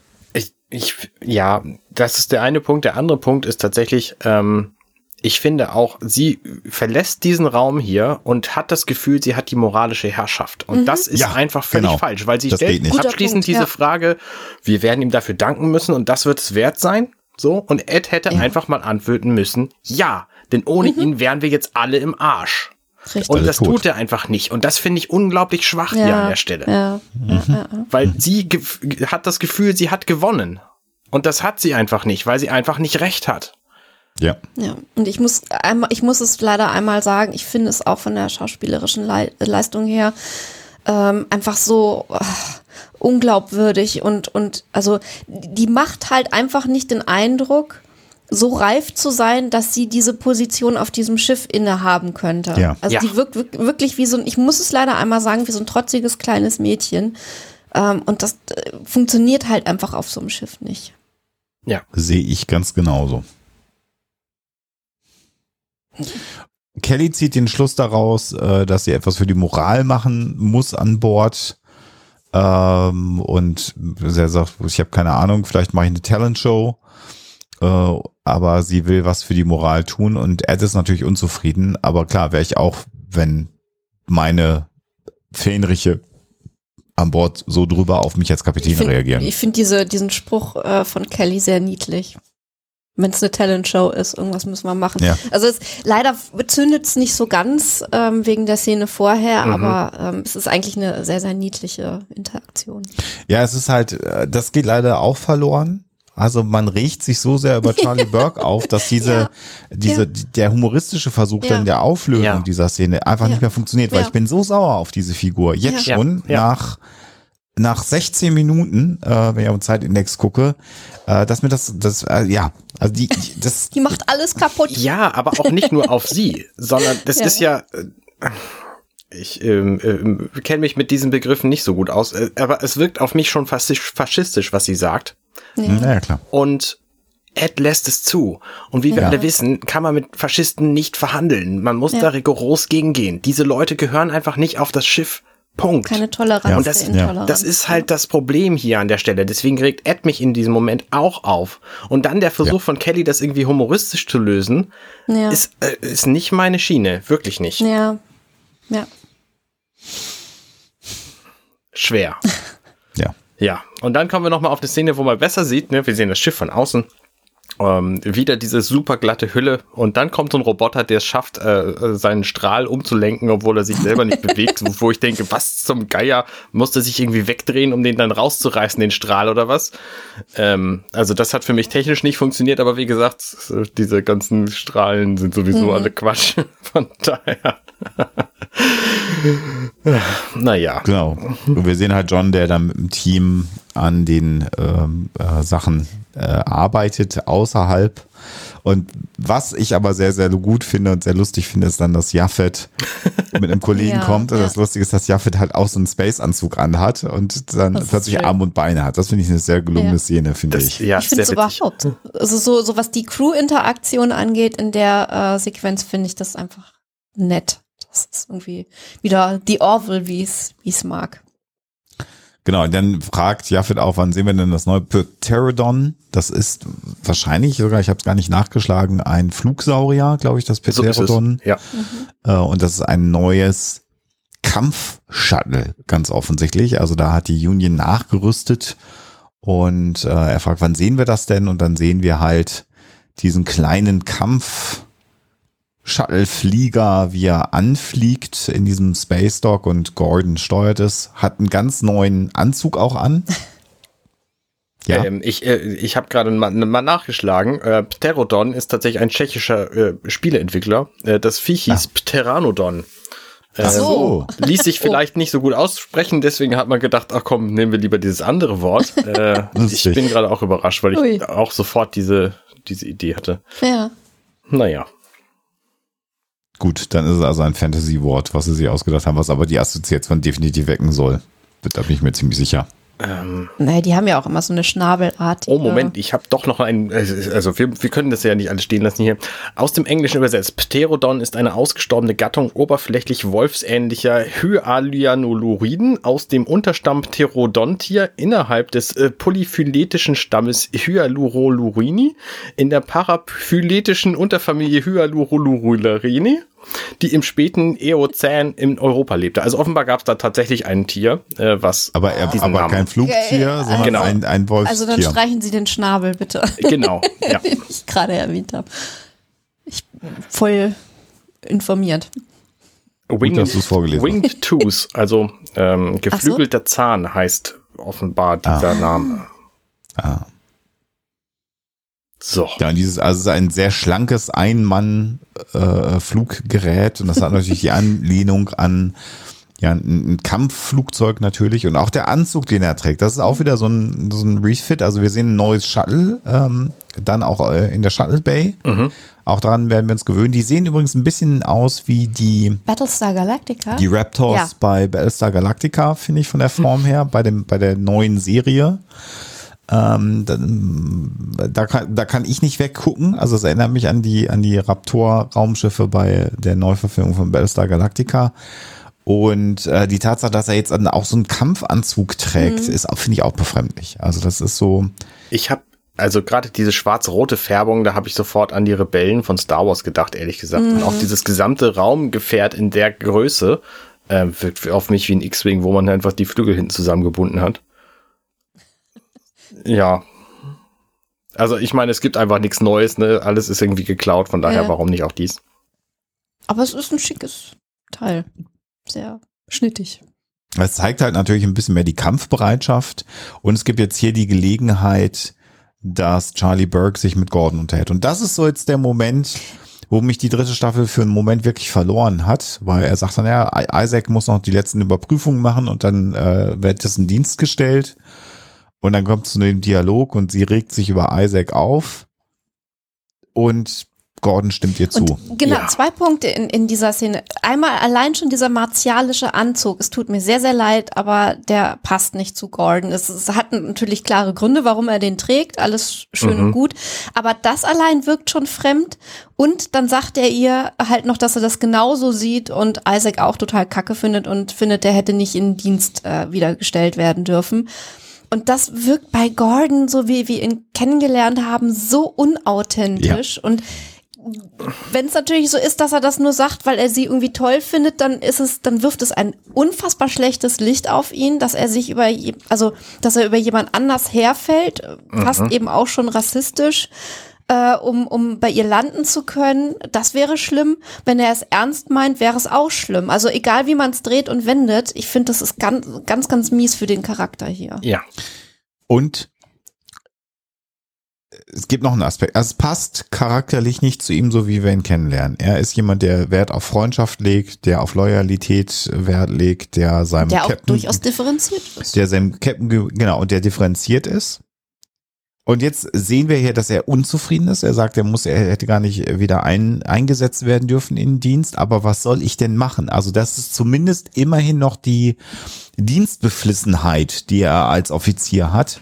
Und Charlie Burke nimmt ihn die und sagt, nee, hasst den mal weiter, äh, äh, also nicht akzeptieren irgendwas, sondern schön weiter hassen. Und da, da hat's dann für mich aufgehört. Und dann das auch noch mit diesem, das, ich weiß nicht, woran das liegt, dass sie das immer hat, ob das irgendwie äh, äh, ihre Art zu Schauspielern ist, aber dieses, dieses fiese, suffisante Halblächeln, was sie ständig auf dem Gesicht Wie so ein, hat. wie so ein, wie so ein böser das Cheer, Cheerleader so an an. so einer Highschool. Ja. Ja, ganz genau. du hast ja. völlig, genau. Das ist so die genau. Rolle, die sie hier gekriegt hat. Also so die sehr, Bitch der, sehr- der Schule. Ne, die, eine klassisch äh, hübsche äh, äh, amerikanische Cheerleader-Schönheit, die aber böse ist. Ja. Und pff, das ist, das hat mich, also da war Oh. ich, da war ich, ja, Mhm. finde ich nicht gut. Nee. Dann sehen wir, sehen, sehen wir den neuen Wir sehnen uns nach Maschinenraum. der anderen Serie zurück, die wir vorher hatten.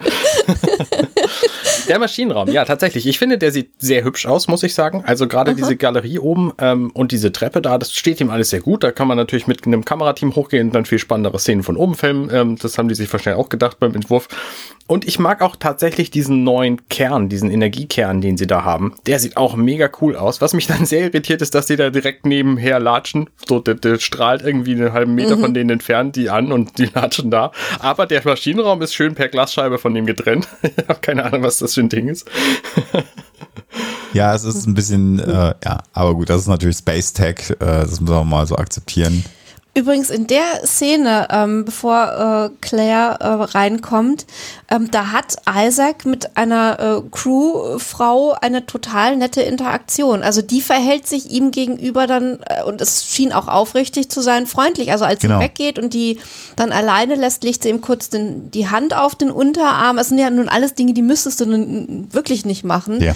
Und das ist dann, äh, dann schon wieder eine ähm, Mitarbeiterin auf dem Schiff, die es scheinbar nicht so sieht unter Umständen Ja. wie, Ja. Wie, Ja. wie Charlie. Das ist übrigens ähm, Lieutenant Turco, die Ja, wir Dankeschön. auch schon in der ersten und zweiten Staffel gesehen haben. Da Oh, war sie allerdings peinlich. noch Ensign.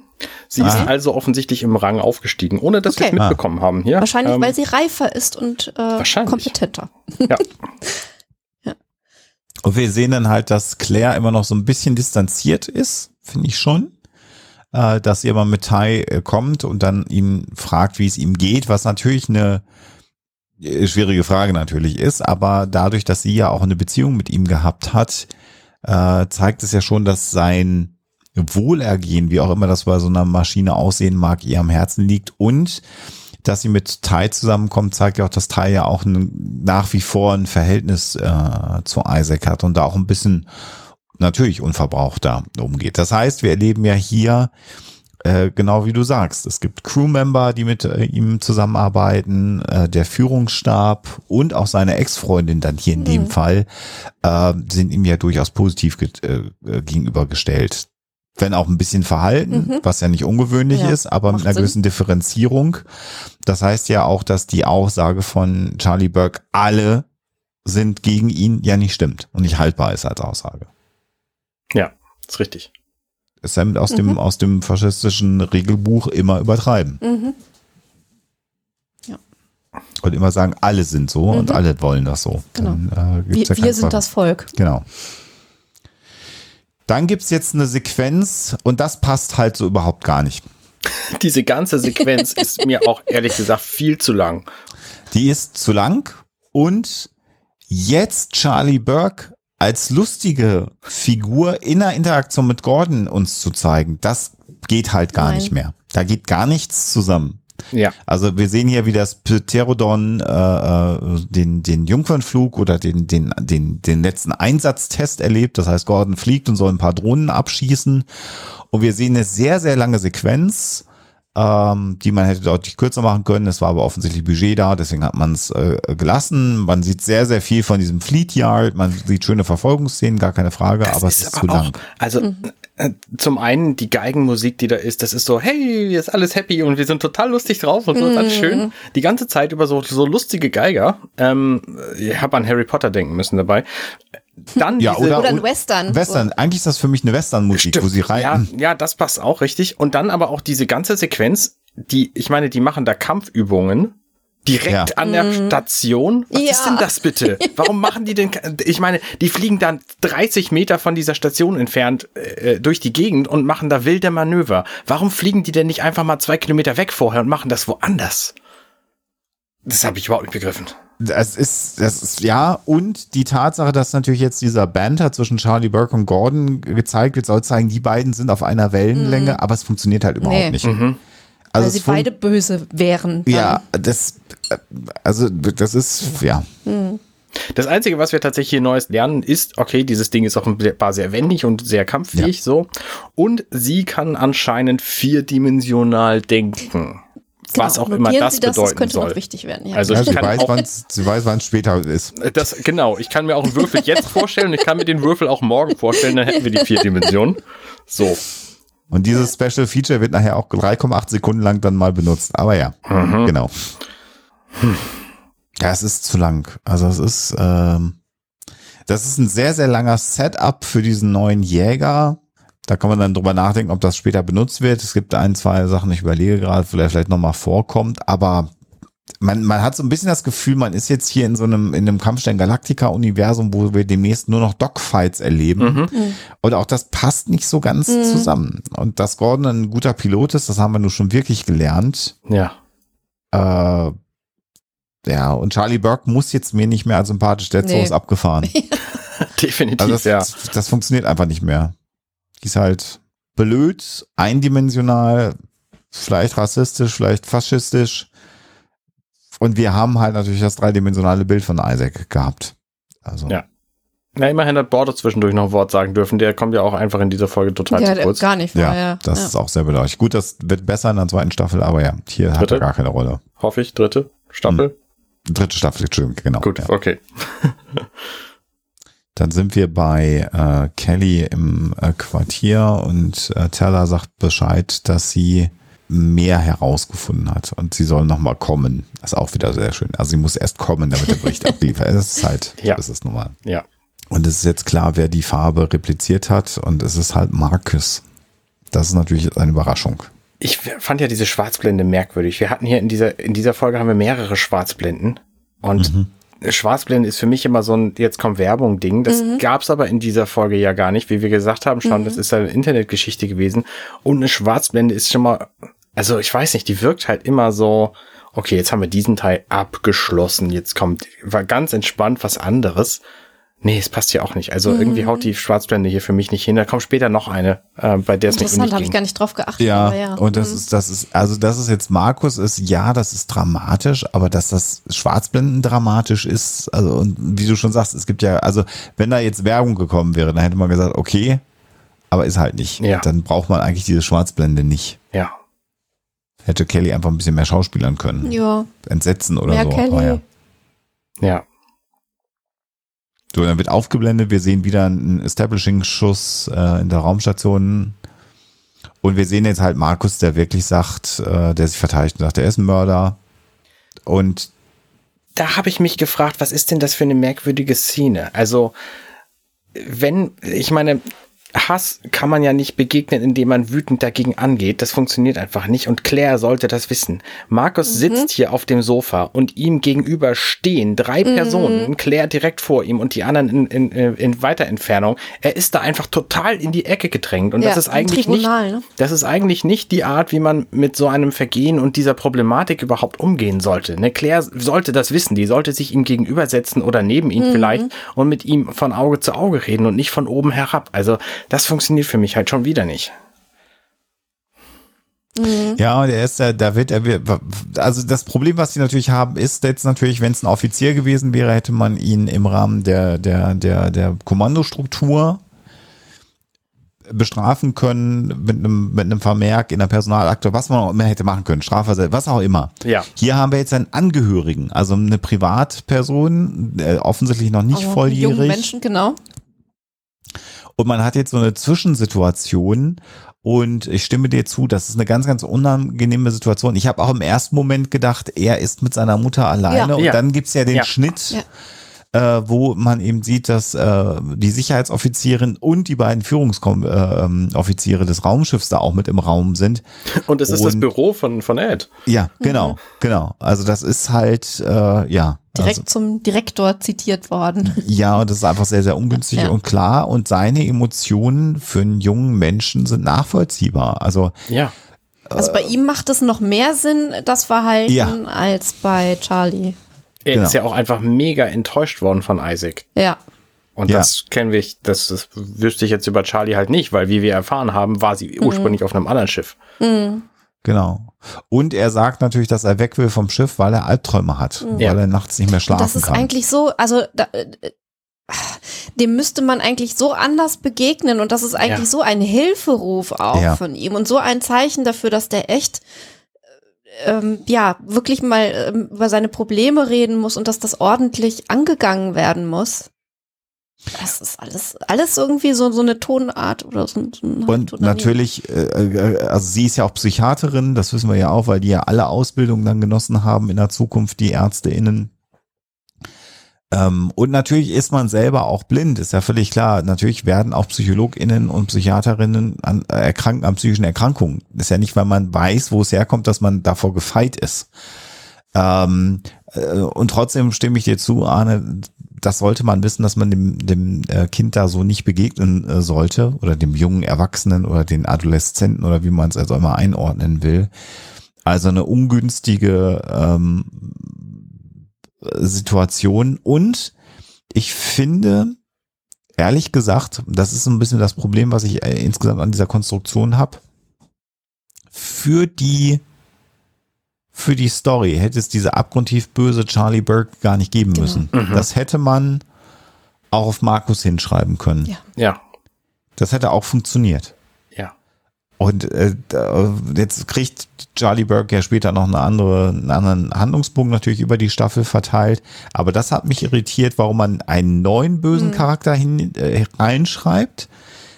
Ich habe beim ersten Mal die Erwartung gehabt, dass sie auch den Captain angelogen hat dass sie das auch da oder ja. zumindest mit Komplizen das organisiert hat oder mhm. ihn festgehalten hat, damit ihre Komplizen das daran schreiben mhm. können. Also das war und jetzt ist es Markus Finn. Jetzt habe ich und das hat für mich auch nicht funktioniert nee. von der Konstruktion her. Nee. Äh, und und du hättest diesen diesen ganzen Konflikt so toll auf zwei verschiedenen Ebenen behandeln können. Einmal über Teller äh, als Sicherheitsrisiko unter Umständen für äh, die Union Mhm. Was machen wir mit Isaac? Können wir ihm wirklich vertrauen? Können wir ihm wirklich in den Dienst äh, stellen?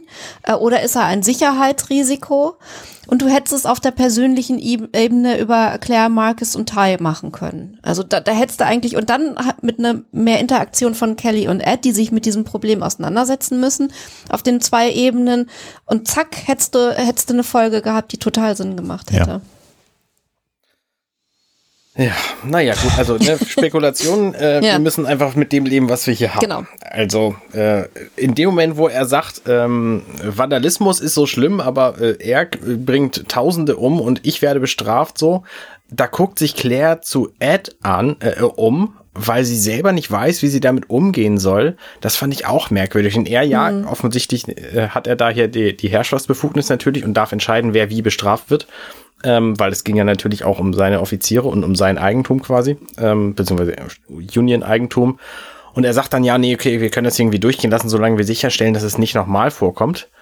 Und ähm, wie dieser Punkt hier angegangen wird, ist halt einfach falsch. So, sie, sie sagt mhm. einfach, hm, Markus, na, wie wär's nochmal oder nicht? Und er sagt, na gut, ähm, und das ist aber überhaupt nicht problemlösungsorientiert hier, sondern das ist einfach äh, irgendwie Symptome vernichten und ähm, nicht, nicht die Quelle angehen. Und das mhm. hat mich halt gestört. Mhm. Mhm. Ja, in der nächsten Sequenz sehen wir dann, wie ähm, Isaac von Claire gebeten wird, ob er nicht mal zu ihr kommen kann, ins Büro. Und dann gibt es einen Schnitt und dann sind wir aber nicht im Büro von Claire, sondern wir sind im Kinderzimmer der beiden Brüder. Äh, und Ty spielt an einem modernen Gameboy und Markus offensichtlich am Lernen und dann kommt eben ähm, mit, mit einem kleinen Bruderstreit, kannst nicht mal draußen spielen, ich muss mich konzentrieren, nö, ich bin auf Level 40 und das Ding ist am rumpiepen, das ist also äh, okay, das ist alles ganz normal. Mhm. Äh, und dann kommt Claire mit Isaac aber rein und sagt, kannst du mal rausgehen, Ty? Und jetzt gibt's dann einen Austausch im Grunde genommen zwischen, äh, oder sie, sie forciert jetzt den Austausch zwischen Markus und Isaac. Also mit dem Gedanken wahrscheinlich, dass äh, Markus Verantwortung für sein Handeln übernehmen soll. Ja, und da fehlt mir einfach die Szene zwischendurch, wo die beiden sich mal auf persönlicher Ebene unterhalten, ja. um einfach Mut, mal Mutter, und, Mutter ja, und Sohn, ne? Ja, um einfach mal ähm, das Problem anzugehen oder meinetwegen auch Psychologin und Mensch. So, das ja. hat ja auch nicht stattgefunden. Ähm, und jetzt soll er da quasi sich die, die Entschuldigung aus dem Nichts her herbeiziehen. Und das ja. funktioniert natürlich überhaupt nicht. Mhm. Ähm, und dann sagt er zu Isaac, ich wünschte, es würde dich nicht mehr geben. Und das ist natürlich schon eine, eine harte Geschichte, die wahrscheinlich ähm, psychologisch erklärbar ist bei ihm. Ähm, und völlig an dem vorbeigeht, was Claire eigentlich damit bezwecken wollte, die beiden aufeinander loszulassen hier. Und Claire ist auch so unsouverän in dieser ganzen Szene, dass es, ja. das ist wiederum total unglaubwürdig. Also natürlich äh, darf sie ein Stück weit überfordert sein mit dieser Situation, aber sie ist immerhin Offizierin, ausgebildet, hochkompetent. das müsste sie anders handeln. Also, ähm, dass ihr Sohn zu Isaac sagt, die ganze Crew äh, möchte, dass du tot bist. Und sie sagt dann zwar irgendwie, das stimmt nicht, aber ähm, er sagt dann irgendwie, das stimmt und du weißt auch, dass es stimmt. Ähm, und das bleibt dann so stehen, das kann es nicht sein. Mhm. Und interessant ja auch die Tatsache, dass sie im Grunde genommen den Plan hatte, dass Isaac sich bei Marcus entschuldigen soll, was er ja auch tut und sagt, tut mir leid, dass ich dir Unwohlsein verursacht habe. So müssen wir es vielleicht übersetzen. Mhm. Distress. Ähm, und das ist, also wie du schon sagst, das ist überhaupt keine Bewältigungsstrategie. Und so wie dieser Austausch stattfindet, stimme ich dir zu. Es hat kein Gespräch zwischen der Mutter und dem, äh, und dem Sohn gegeben. Und der, äh, also Markus hat ja offensichtlich hier irgendein Trauma durchlitten. Also, äh, dass er nicht schläft, mhm. die überbordende Reaktion, dass er sich so auf ähm, ähm, äh, Isaac stürzt, dass er Mörder an die Wand schreibt, das sind alles Alarmsignale, wo man als mhm. Eltern dann wirklich auch mit dem Kind in, in den Austausch treten muss, über die Motivation sprechen muss. Was hat denn dazu geführt, dass er nicht schläft? Also das ist ja auch eine neue Information, dass er Albträume hat und gar nicht mehr schläft. Das sind tausend Ansatzpunkte, wo man noch nicht mal als ausgebildete Psychiaterin drauf reagieren müsste, sondern wo Eltern in den Austausch mit ihren Kindern treten müssten eigentlich. Ja. Ja. Und, und auch hier wieder, wenn wir in der Zukunft sind, wo das alles so, so, wo die Menschheit so viel weiter ist, ist auch das ein bisschen enttäuschend. Ja, und auch der Nachfolge, das Nachfolgegespräch natürlich findet ja mit Markus und mit äh, Isaac auch nicht statt. Mhm. Ich meine, Claire hätte ja auch hinterher mit Isaac nochmal sprechen können. Übrigens, hier so ist es gemein, Kinder machen manchmal Dinge ja. so. Ja. Ähm, Stimmt. Nee, es bleibt einfach so im Raum bleibt stehen. ich meine, so im Raum stehen. Und dann ist natürlich für natürlich Isaac auch wichtig, klar, nee, die, die, Crew mag mhm. mich nicht und würde genau. es besser finden, wenn ich nicht da wäre. Das kalkuliere ich mal eben durch. Okay, passt. Genau, ja. Ja. Ja, wir sehen die Szene, wie er dann an das Aussichtsdeck geht, was wir ja vorher auch gesehen haben, und nach draußen schaut, ganz alleine. Und auch da können wir dann sozusagen nur interpretieren, dass er sich so seine Gedanken macht. Mhm. Wie du schon sagst, er hat da offensichtlich was jetzt durchkalkuliert mit diesem Blick auf die Sterne. Ja. Er äh, ist dann wieder, äh, sehen wir ihn in seinem Labor, da gibt's das erstmal dann so ein Logbucheintrag, also er sagt Dinge, an denen er gearbeitet hat und gibt Hinweise, wie man Dinge noch weiterentwickeln soll, ähm, was er an Arbeitsaufträgen erledigt hat und man sieht, dass er an so einer Maschine rumarbeitet. Mhm. Und Dinge macht, während er es berichtet und sagt, naja, also so und so wird die Effizienz des Schiffes nochmal besser und des Antriebs und gibt dann noch eine Anweisung und am Ende von diesem Logbucheintrag ähm, ich ähm, lasse gerade nebenbei laufen, aber ich glaube, er, entschuldigt sich dann nochmal bei, bei Claire und den Kindern. Er wünscht das nee, Beste. Äh, das, genau, er wünscht, also, wünscht ja. ihm das Beste, genau. Ja, genau.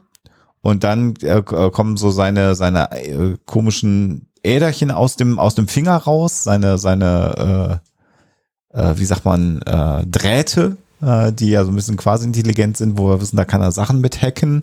Und dann berührt er diese Maschine, äh, die er da gebaut hat und fällt einfach um und sein Licht geht aus. Mhm. Das natürlich, äh, so appelliert natürlich sehr, sehr stark an Emotionen, die Szene. Und ich finde, da kommt auch wieder so ein bisschen die Stärke von The Orville äh, und der Art, Geschichten zu erzählen, ähm, zum Tragen denn diese, diese letzten Arbeiten, die er da erledigt und diese Dinge, die er noch als, als Tipps äh, der Crew mitgibt, die sind ja sozusagen Isaacs Version eines Abschiedsbriefs, ja. wenn man so mhm. will. Und das finde ich eigentlich, ähm, also natürlich sehr, sehr traurig, aber eben auch gut gemacht. Also ich finde, das funktioniert irgendwie sehr, sehr gut, da an unsere Emotionen zu appellieren genau. auf die Art und Weise. Oh, nur schade, dass der ganze Rest irgendwie so ver verkorkst ist. Pflichtbesessen bis ja. zum Schluss. Ja. Und dann sehen wir äh, quasi, und das finde ich auch, das ist natürlich eine gute, äh, da jetzt eine gute Sequenz. Also er liegt auf dem Boden, das Licht ist aus, also irgendwie ist es scheinbar deaktiviert. Und wir sehen dann, wie das Leben weitergeht. Wir sehen, wie auf der Hülle weitergearbeitet wird. Ich habe mich gefragt, was diese ewig lange Sequenz soll, ehrlich gesagt. Das Leben geht weiter. Ja, gut. Ja, also die Mühlen malen alle weiter. Bisher war, hat ja keiner mitgekriegt, was passiert ist, sondern das Schiff wird weiter verbessert. Der Maschinenraum ist am Arbeiten. Jetzt sind wir dann eben auf diesem Steg, den du beschrieben hast. Jetzt mhm. stehen wir direkt neben diesem Energiekern, ohne dass wir das Energiefeld, was da hoffentlich drumrum ist, damit die da nicht alle verstrahlt werden. Äh. Aber, aber was soll uns als, als ähm, ZuschauerInnen die, diese Sequenz dann sagen, dass Isaac eigentlich so unwichtig ist für die Orville, dass die Leute erst irgendwie Stunden oder was weiß ich wann ähm, mitkriegen, dass er nicht mehr da ist? Das ist so. Ja. Ich weiß es nicht. Also für mich hat es einfach gezeigt, wie das Leben ja, sonst ja, so ja, ist. Ja, aber klar, bestimmt, ja. bestimmt. Ich, ich weiß nicht genau, was die, was sie damit bezweckt haben. Ja, das habe ich auch nicht verstanden. Jetzt erfahren wir, dass der Antrieb halt super stabil ist und, und da wird wieder so ein kleiner Gag eingebaut eines ähm, außerirdischen Mitarbeiters. Der auch nicht die Aber- Unionssprache spricht, finde ich übrigens auch spannend. Also, Interessant, aber trotzdem verstanden wird offensichtlich. genau, ja. Das hatten wir, glaube ich, bislang nicht. Und die Orville ist jetzt viel leistungsfähiger, also das alles gut, aber der Gag funktioniert nicht, weil man natürlich gedanklich jetzt wissen will, was ist eigentlich mit, mit Isaac gerade passiert. Ja. Also das Mhm. verpufft auch äh, da an der Stelle. Also ja, also die, die, ähm, die Taktung von ernsten Szenen zu Gags Ja. funktioniert auch in dieser Mm, nee. Episode einfach nicht. Nee, Nee. ausnahmsweise mal nicht. So, und äh, dann sagt Teller, wir haben äh, ein- einen Notfall. Und dann ist die nächste Szene, wie man im Labor ist. Wir hören diese letzte Aufzeichnung von Isaac und wir sehen, dass Claire äh, mit äh, Ed und Kelly und Teller und John äh, über dem deaktivierten Körper von Isaac Ja, steht. genau. Und dass er sich quasi selbst umgebracht hat. Ja. Und da ist natürlich nicht ganz klar, warum und was und, und wie das denn jetzt sein kann und so. Ähm, und äh, John sagt aber, nö, er hat aber dann auch Erfolg gehabt. So, das äh, Ja. ist jetzt einfach hin. So. Kein, kein Strom mehr im Zentralprozessor. Genau. Also ein, ein willentlicher und bewusster äh, Suizid in dem Fall, der hier, den er getan hat. Ja. Und äh, das ist halt natürlich sind jetzt alle äh, fasziniert oder oder geschockt davon, fasziniert ist falsch, geschockt davon, dass das passiert ist. Und der erste Gedanke ist, können wir ihn wiederherstellen? Und äh, John sagt, nee, also wir können da gar nichts. Eventuell kann Jaffet, der hat ihn ja schon mal repariert, Mhm. Da was machen. Und dann sind wir auch sofort in einer Krankenstation, sehen, wie Jaffet da wieder eindringt in, in den Körper von, von Isaac.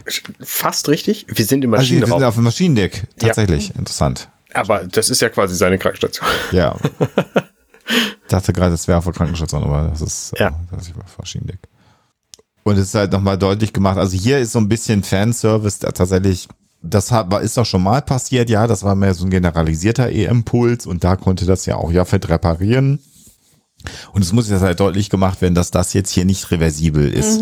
Also das ist jetzt der Punkt, äh, dass der Zuschauer verstehen soll, nee, so wie es schon mal war in der Serie, wird es jetzt hier nicht sein, sondern sie können ihn offensichtlich nicht reparieren und nicht wieder deaktivieren, weil der wollte halt nicht, dass man ihn deaktivieren kann. Und Teller stellt dann nämlich die erste Frage, wie kann er an den Punkt kommen, ohne dass er Emotionen hat? Also das ist natürlich eine sehr berechtigte Frage. Mhm. Und äh, Claire sagt, naja, irgendwie habe ich da nie so ganz dran geglaubt, wir haben es halt noch nicht gesehen. Ja. Und Jaffet sagt, nee, da ist halt alles kaputt, kommt dann wieder raus. Claire, da kann man nichts mehr dran machen. Da ist alles durchgebraten.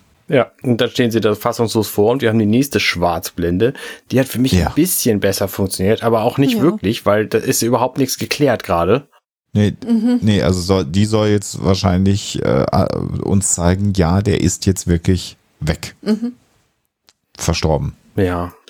Und dann sehen wir Marcus, der in seinem Bett sitzt und mit diesem Gameboy spielt, den Ty vorhin in der Hand hatte, wo er sich so drüber aufgeregt hatte. Also auch da eine leichte Inkonsistenz in seinem Handeln. ähm, und dann tut er so, als würde er schlafen, als die Tür aufgeht, sich mit einem Piepen äh, meldet äh, und äh, Claire reinkommt. Und zu ihm dann sagt, ich weiß, dass du wach bist, lass uns mal reden. Ein bisschen spät. Ja, genau. Schon, ja, aber äh, Immerhin. ja, Aber das Gespräch hätte man auch ein bisschen eher führen können, finde ich. Zu spät, ja. Weil sie jetzt ja im Grunde genommen ähm, jetzt das Gespräch mit ihm sucht und es geht ja jetzt nicht mehr so ganz doll um ihn, sondern mehr um die Tatsache, dass Isaac äh, sich das Leben genommen hat. Mhm. Richtig.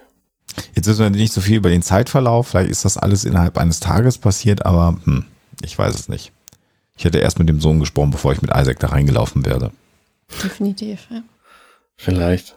Und ähm, äh, er weiß ja auch schon, dass äh, ähm, er tot ist und er sagt, das ist in Ordnung für mich. Also Claire vermutet jetzt, dass er da Schuldgefühle haben könnte und er sagt, nee, nee, das ist schon in Ordnung so. Mhm. Ich habe kein Problem damit. Was natürlich auch wieder nicht stimmt. Also hier scheint die Kommunikation ja komplett Es läuft alles schief. Ja. im Eimer zu sein zwischen Mutter und, äh, und Sohn. Ja, und Psychi zwischen äh, Schiffspsychologin und Mitgliedern der Besetzung und Ja. des Schiffes so.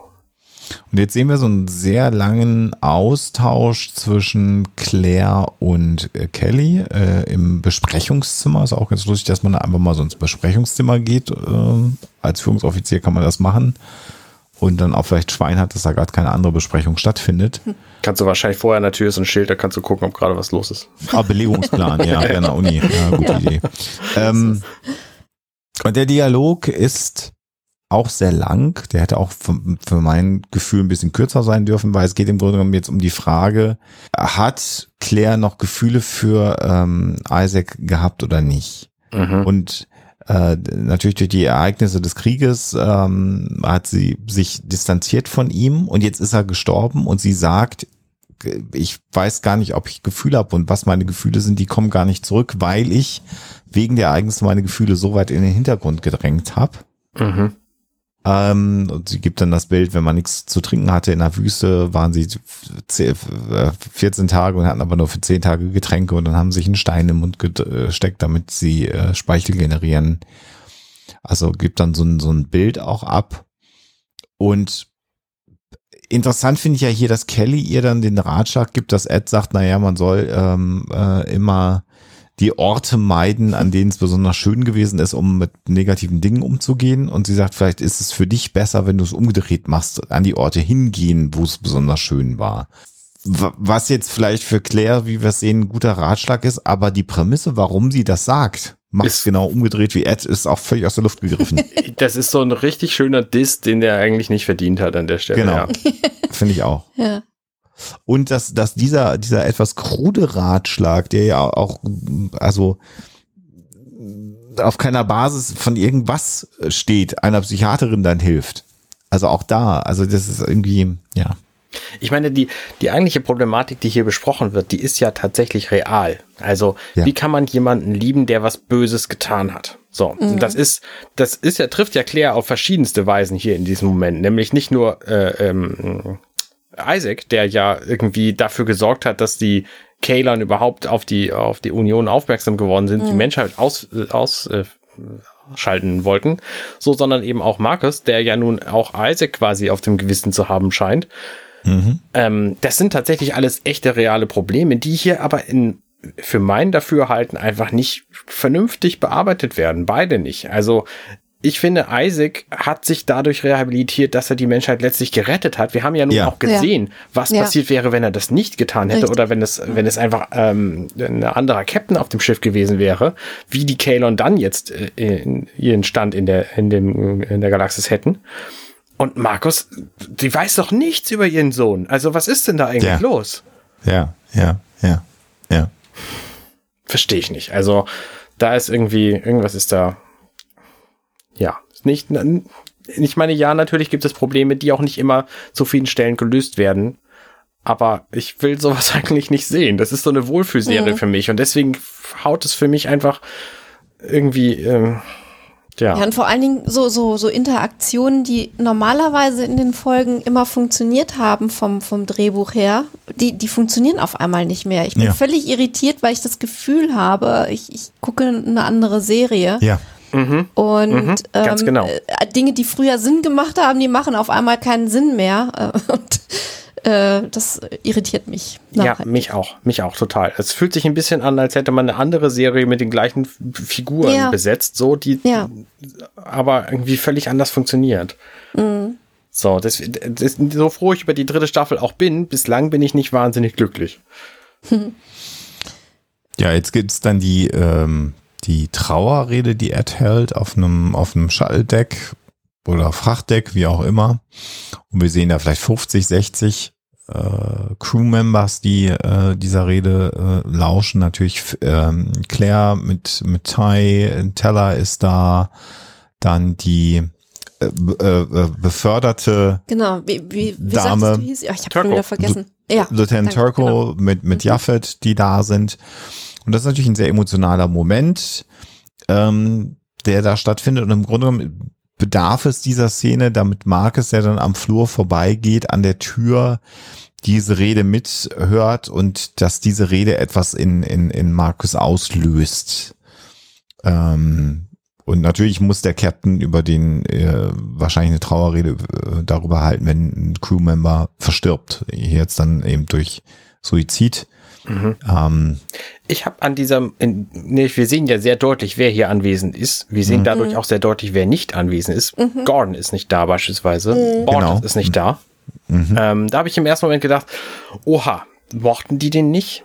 Ne, bei Gordon wussten wir es tatsächlich, bei Borges äh, Ja. wissen wir einfach nichts über ihn. Keine Ahnung, wer das ist. Wer diese Staffel zum ersten Mal sieht, der weiß Ja. auch immer noch nicht, dass es den überhaupt gibt. So. Mhm. er hat Ähm, bis vier gezählt. Und dann habe ich gedacht, ah nee, das ist ja ein Raumschiff, die müssen ja natürlich auch irgendwie die Brücke besetzen. Dann habe ich gedacht, ach nee, warte mal, das stimmt ja gar nicht. Die sind ja in einem, in einem Sternendock, die können ja machen, was Ja. sie wollen. So. Also wer nicht da ist, der ist einfach aus freien Stücken nicht da. Und das finde ich hier schon bei Bord ist gerade besonders beeindruckend.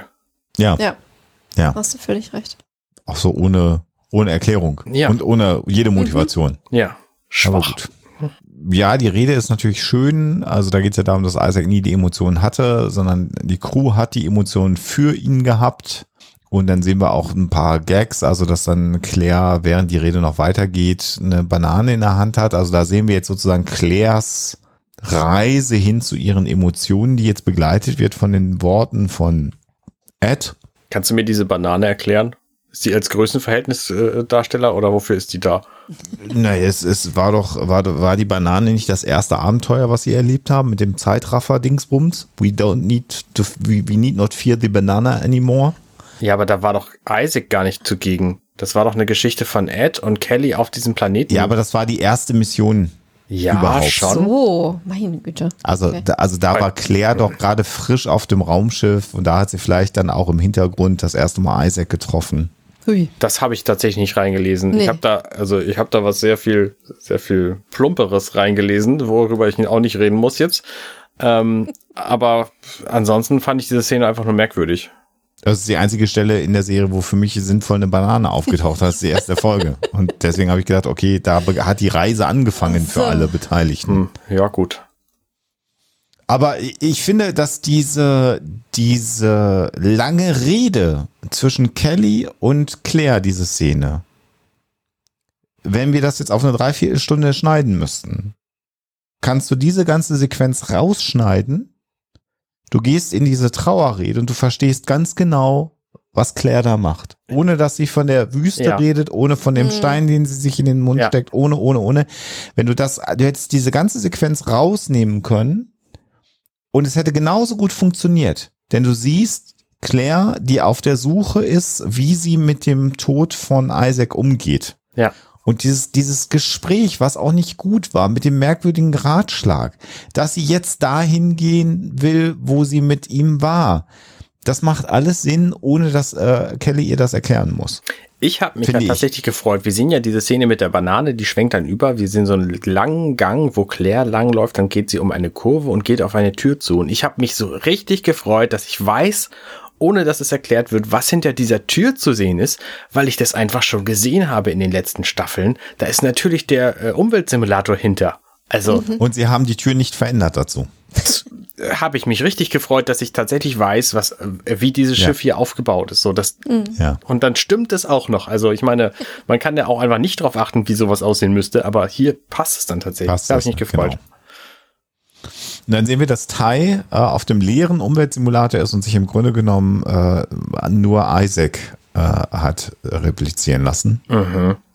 Der dann auch sagt, Hello Doctor. Und sie erklärt dann Tai, dass, ähm, also der sagt, ich habe Sehnsucht nach ihm gehabt, ich wollte mit ihm reden, was auch sehr gut nachvollziehbar ist. Und hier, das ist jetzt ganz spannend, hier nimmt sie sich die Zeit, mit ihrem Sohn darüber zu reden Ja. zu sagen, ja, das kann ich gut nachvollziehen, auch ich vermisse ihn, aber das ist nicht gesund, das ist nicht real, du musst mit deiner Trauer. Also äh, hat sie mit zu Tai offensichtlich ein gutes Verhältnis und ein Verhältnis, mit dem sie ihm, mit ihm redet über Dinge, aber nicht mit Marcus. Also Ja. es ist halt auch ein bisschen Gruselig. tragisch, finde Ja. ich das, ehrlich Mhm. gesagt. Wobei ja ähm, dieses Motiv, dass ähm, jemanden, der nicht mehr da ist, äh, im Umweltsimulator wieder auferstehen zu lassen, äh, dass das nicht gut ist und dass das gefährlich ist, das ist eigentlich schon wieder fast äh, eine eigene Folge wert. Also da, Ja. das ist ein Motiv, dass man, dem man viel mehr Raum hätte geben können. Ich meine, gut, das Nee. haben wir ja auch schon in diversen Varianten hier Ja. gesehen in dieser Serie. Ja. Ja, Ähm, aber ja, ich stimme dir zu. Ja. das haben wir ja auch gesehen in der Folge im Grunde genommen, in der Gordon äh, Ja. die Frau mit dem Stimmt. Handy wieder Genau. auf, Stimmt, ja. auf, auferstehen Stimmt. lassen. Stimmt. Also das ist ja, Ja, ja. eigentlich auch Ja, Genau. Geht in die Richtung. Ja. Und äh, der, nachdem sie ihm das dann erklärt hat, geht Ty und dann ähm, Und äh, sie lässt ihn aber dann auch alleine, ne? Also Ja. der rennt da jetzt alleine durchs Schiff und geht, ja, wohin? Naja, das hat er ja Nach Hause vorher auch gemacht. hoffentlich. Naja, schon, aber irgendwie, ich weiß nicht. und dann startet sie das äh, Restaurantprogramm, wo sie mit Isaac immer essen war. Und das ist natürlich eine Szene, das war erwartbar. Mhm. Ich weiß ja auch die Frage, sie ist ja auch wahrscheinlich nicht auf der Suche nach ihrem Sohn gewesen, als sie zum Umweltsimulator gegangen ist, sondern eigentlich wollte sie äh, hier äh, jetzt dieses Restaurant machen. Und nochmal, das hätte alles, das funktioniert alles ganz genauso, auch wenn man diese Szene von Kelly rausnimmt. Also man müsste Mhm. jetzt mal den Hoaxmaster Cut machen. Da würde ich noch ein paar Sequenzen rausschmeißen Ein paar Charaktere oder ein. und, und, ein, und komplett eliminieren. Und die Folge würde auch funktionieren. Ja. Muss man, ich, man, man muss es einfach mal sagen. Ähm, Ja. Und das hier ist eine viel stärkere Sequenz, finde ich. Weil hier gucken wir ja jetzt als Zuschauer, jetzt wissen wir, das ist so ein Holzhammer, jetzt wissen wir, was Claire macht. Wenn wir das nicht wüssten, fände ich diese Sequenz viel stärker, weil sie setzt sich hin. Sie hat Tai gesagt, nein, du kannst ihn nicht wieder auferstehen lassen. Jetzt sagt man, macht sie's, macht sie's nicht. Also das ist ja genau der, der, der Disput, den sie jetzt gerade mit haben. Sie fühlt jetzt gerade, dass er nicht mehr da ist. Mhm. Und das führt ja dazu, dass sie jetzt zu ihrer Trauer findet und weint. Das heißt, diese Sequenz Das wäre eigentlich eine ganz tolle Sequenz. ist eine tolle Sequenz, die mir aber vorher durch die, eben die Szene mit Kelly eigentlich kaputt geredet ist. Mhm. Mhm. Ja. Weil sie, weil sie so die, die Fähigkeit von Claire, ihre, ihre Trauer zu finden, wegnimmt. Kelly muss ihr das sagen, wie sie das zu machen hat. Und das ist halt auch so ein Punkt, ne? Diese, diese völlige Freiheit in der Länge, das hätte es einfach nicht gegeben, wenn die gesagt Nee. hätten, hier, mach die Folge Definitiv. so kurz, wie sie sein kann, weil wir brauchen den Platz für Werbung, dann wäre die Szene, dann wäre zumindest eine der beiden Szenen rausgefallen und es hätte besser funktioniert, wenn wir nur eine von beiden gesehen hätten und dann eben diese hier, ähm, wäre dann da geblieben, so. Und das, deswegen ist es nicht immer gut, wenn die Sachen einfach ewig lang werden dürfen. Ich weiß das von meinem Podcast. Die werden immer besser, wenn sie länger werden. Also da ist es andersrum so. Nur, also. dass ihr es wisst. Und auch die Sequenz hier ist so ein bisschen, ja, hm, also auch das ist über, jetzt kommt zum dritten Mal so eine Drohne mit so einem Panel an und tut die rein und alle stehen draußen und sagen super. Also es ist auch toll, dass die alle, die da draußen stehen, gut, die werden vorher natürlich an den Sachen gearbeitet haben. Aber für den Zuschauer sieht es so aus, dass alle da stehen, gucken, wie die Drohne das Teil ablegt und sagt, jo, prima. Das können wir, haben, haben wir gut gemacht. können wir mit acht Mann reingehen. Aber, Aber- dann ist es ja, Die stehen da mit sechs Leuten drumrum. Das ist so wie wenn du mit sechs Leuten an einem Puzzlestück, äh, an einem Puzzle stehst und da, da kann, Ja, können das- nicht alle dran gleichzeitig sinnvolles Zeug machen. Das funktioniert halt nicht. aber das ist doch im Grunde genommen das, was man als, als Trope immer so bei, bei Bauarbeiten auf der Straße äh, äh, auch kennt. Ne? Also da sind äh, fünf Leute, einer arbeitet, drei stehen rum, einer raucht und einer telefoniert. Oh je, also keine Vorurteile schüren hier. Ja, Ja. ich sag ja Trope. Ja, ja. Ich sag ja Trope. Ne? Also, und klar haben die vorher natürlich daran gearbeitet und diese Drohnen bringen ja immer nur die Panels und versiegeln dann das an, äh, an dem gearbeitet wurde. Aber ja, ist jetzt auch ein bisschen. Also dreimal diese Sequenz ist einfach gar nicht nötig gewesen. Ja, auch da total. kann man Es ist auch rausschmeißen. Es ist ja auch die gleiche Besetzung. Ne? Es ist wieder Ja, Jaffet ja. und es ist wieder der, der, der Alien, den wir nicht verstehen können und Ja. John und drei Leute, die wir nicht erkennen. So, es ist schon alles. Das einzig Also Witzige tatsächlich finde ich danach, wenn sie reinkommen Ja. und dann Jaffet aus seinem Anzug wurmt. Ähm, das finde ich tatsächlich charmant. Ja, das, Das ja. heißt, auch Aber- hier hätte man die beiden Szenen vorher rausschmeißen müssen äh, können. Die hätte man nicht gebraucht und man hätte trotzdem verstanden, die laufen draußen auf dem Raumschiff rum, machen das und Jaffet hat einen Raumanzug Ja. und der Gag wäre viel stärker Ja. gewesen, weil Ja. er dann sich sofort wieder Ja. rausschleimt und dann fällt der Anzug in sich zusammen. Ja. Hätte genauso gut funktioniert, hätte man auch nicht gebraucht. Also da stimme ich dir zu, Arne, weniger ist hier, wäre hier vielleicht mehr gewesen. Ja. So, dann ist auch alles fertig und jetzt sollen sie losfliegen. Es sei denn, man will noch die Farben, die Scheiben getönt haben. Hahaha. Äh, genau. Und damit wird dann jetzt im Grunde genommen hm. äh, abgelegt. Und äh, wir sehen eben, wie äh, jetzt auch wieder diese, diese Dock-Klammern losgemacht werden. auch das ist so ein bisschen wie bei, bei dem Star Trek Kinofilm. Ich finde das tatsächlich schön. Wir sehen hier ja in einer sehr, sehr kurzen Sequenz, bevor Ed sagt, Gordon, fliegen Sie uns raus, äh, guckt er so zu Isaacs Stuhl hin und Isaacs Stuhl ist leer. Und diese Szene oh. dauert anderthalb Sekunden und funktioniert hervorragend ja. in dieser Kürze, exakt, weil wir genau exakt. genau wissen, was er denkt und was er, was er will, so. Also. Ja, exakt. So, das ist eine, so, zu Top-Szenen kommen wir später. genau, und dann kommen diese ganzen Klammern, die für mich auch sehr, sehr arg computeranimiert aussahen, alle. Also das hat halt nicht ja. viel von mechanisch, sondern viel mehr von, von äh, organisch computergeneriertes Zeug so. Wir sehen dann ja die Brücke quasi durchs Fenster von außen und mhm. äh, da wirst du uns wahrscheinlich jetzt sagen, was mit der Brückentour los ist. Ähm, ich finde interessanter, dass die Brücke jetzt ein Fenster nach oben hat. Hatte sie das vorher auch schon? Ja. Tatsächlich? Das haben wir noch nie ja. gesehen, oder? Doch, gab es ein, zwei Mal schon, dass man so nach oben in den Sternenhimmel gucken konnte. Ja, ja. Na gut, okay. Doch, doch. Das Skylight. Das Skylight. Ja, das ist schon auch ein bisschen so, jetzt geht's wieder los, äh, Flugi-Sequenz, äh, die vielleicht man dann auch braucht. Ähm, es ist so ein bisschen, das ist auf einem neuen Sender gelaufen. Das ist im Hulu Streaming Service in den Vereinigten Staaten gelaufen. Ähm, wo gehört da zum, zum 20th äh, Television, früher 20th Century Fox. Fox wollte man ja nicht mehr drin haben im Namen, nachdem Disney das gekauft hat. Es ist so die Frage, jemand, der da das erste Mal auf The Orville kommt, dem geht ganz viel verloren von dem natürlich, was wir an Wissen haben. Mhm. Und wie Alexa schon sagt, die Charaktere sind auch hier im Moment zum Teil inkonsistent und anders geschrieben.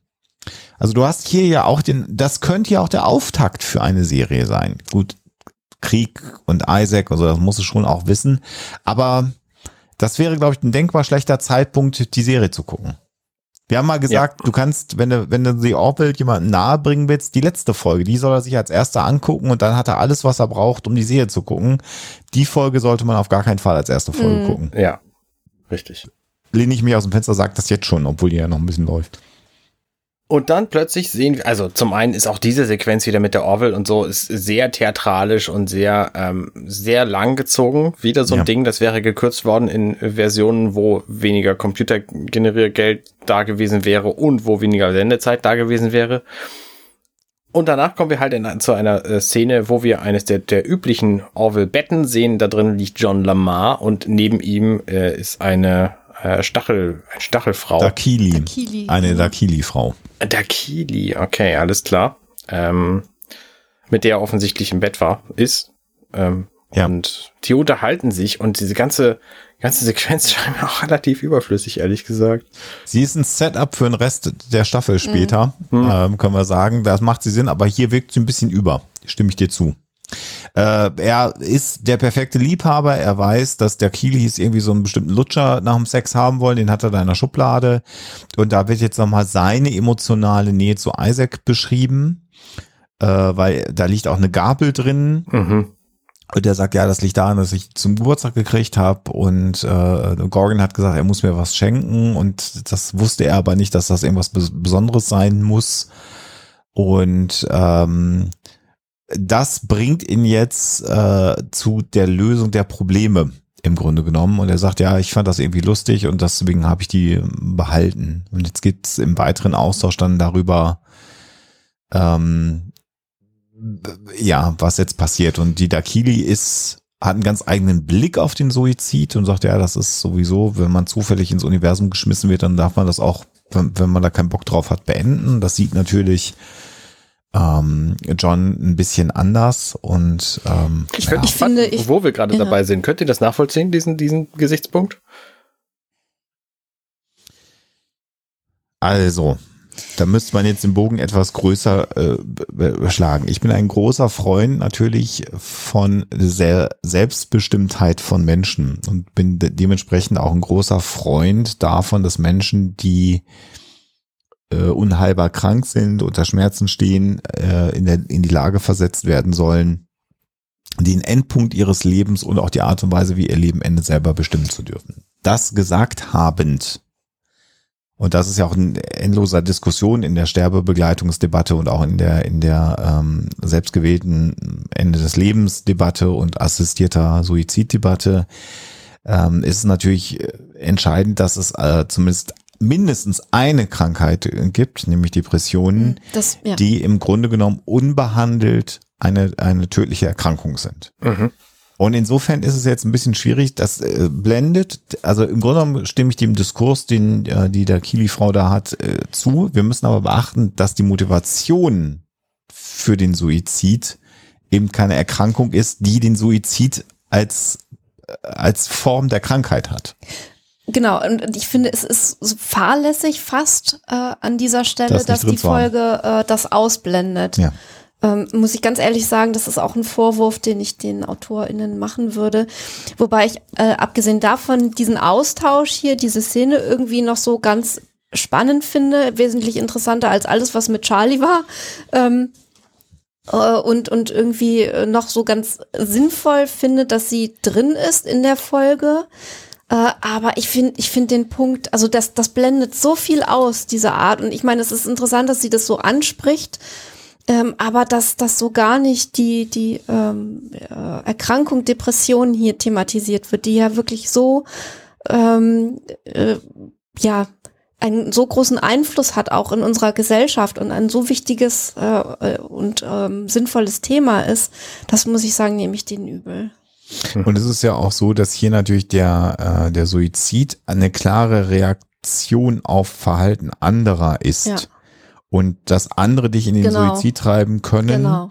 Ähm, was eventuell in ein, zwei Fällen auch stimmt, aber häufig ist es ja so, dass der Suizid dann erklärt wird mit, mit extrinsischen äh, Faktoren, dass also gesagt wird, ja, weil das und das und das und das und das und dabei dann immer wieder ausgeblendet wird, wie tückisch Depressionen als Erkrankungen sind. Mhm. Also äh, das ist natürlich nie ganz sauber und natürlich kann es ja Situationen im Leben geben, wo man sagt, will ich jetzt weiterleben oder nicht. Aber das Problem ist, wenn du dann noch eine depressive Grunderkrankung darunter hast, ist es umso schwieriger.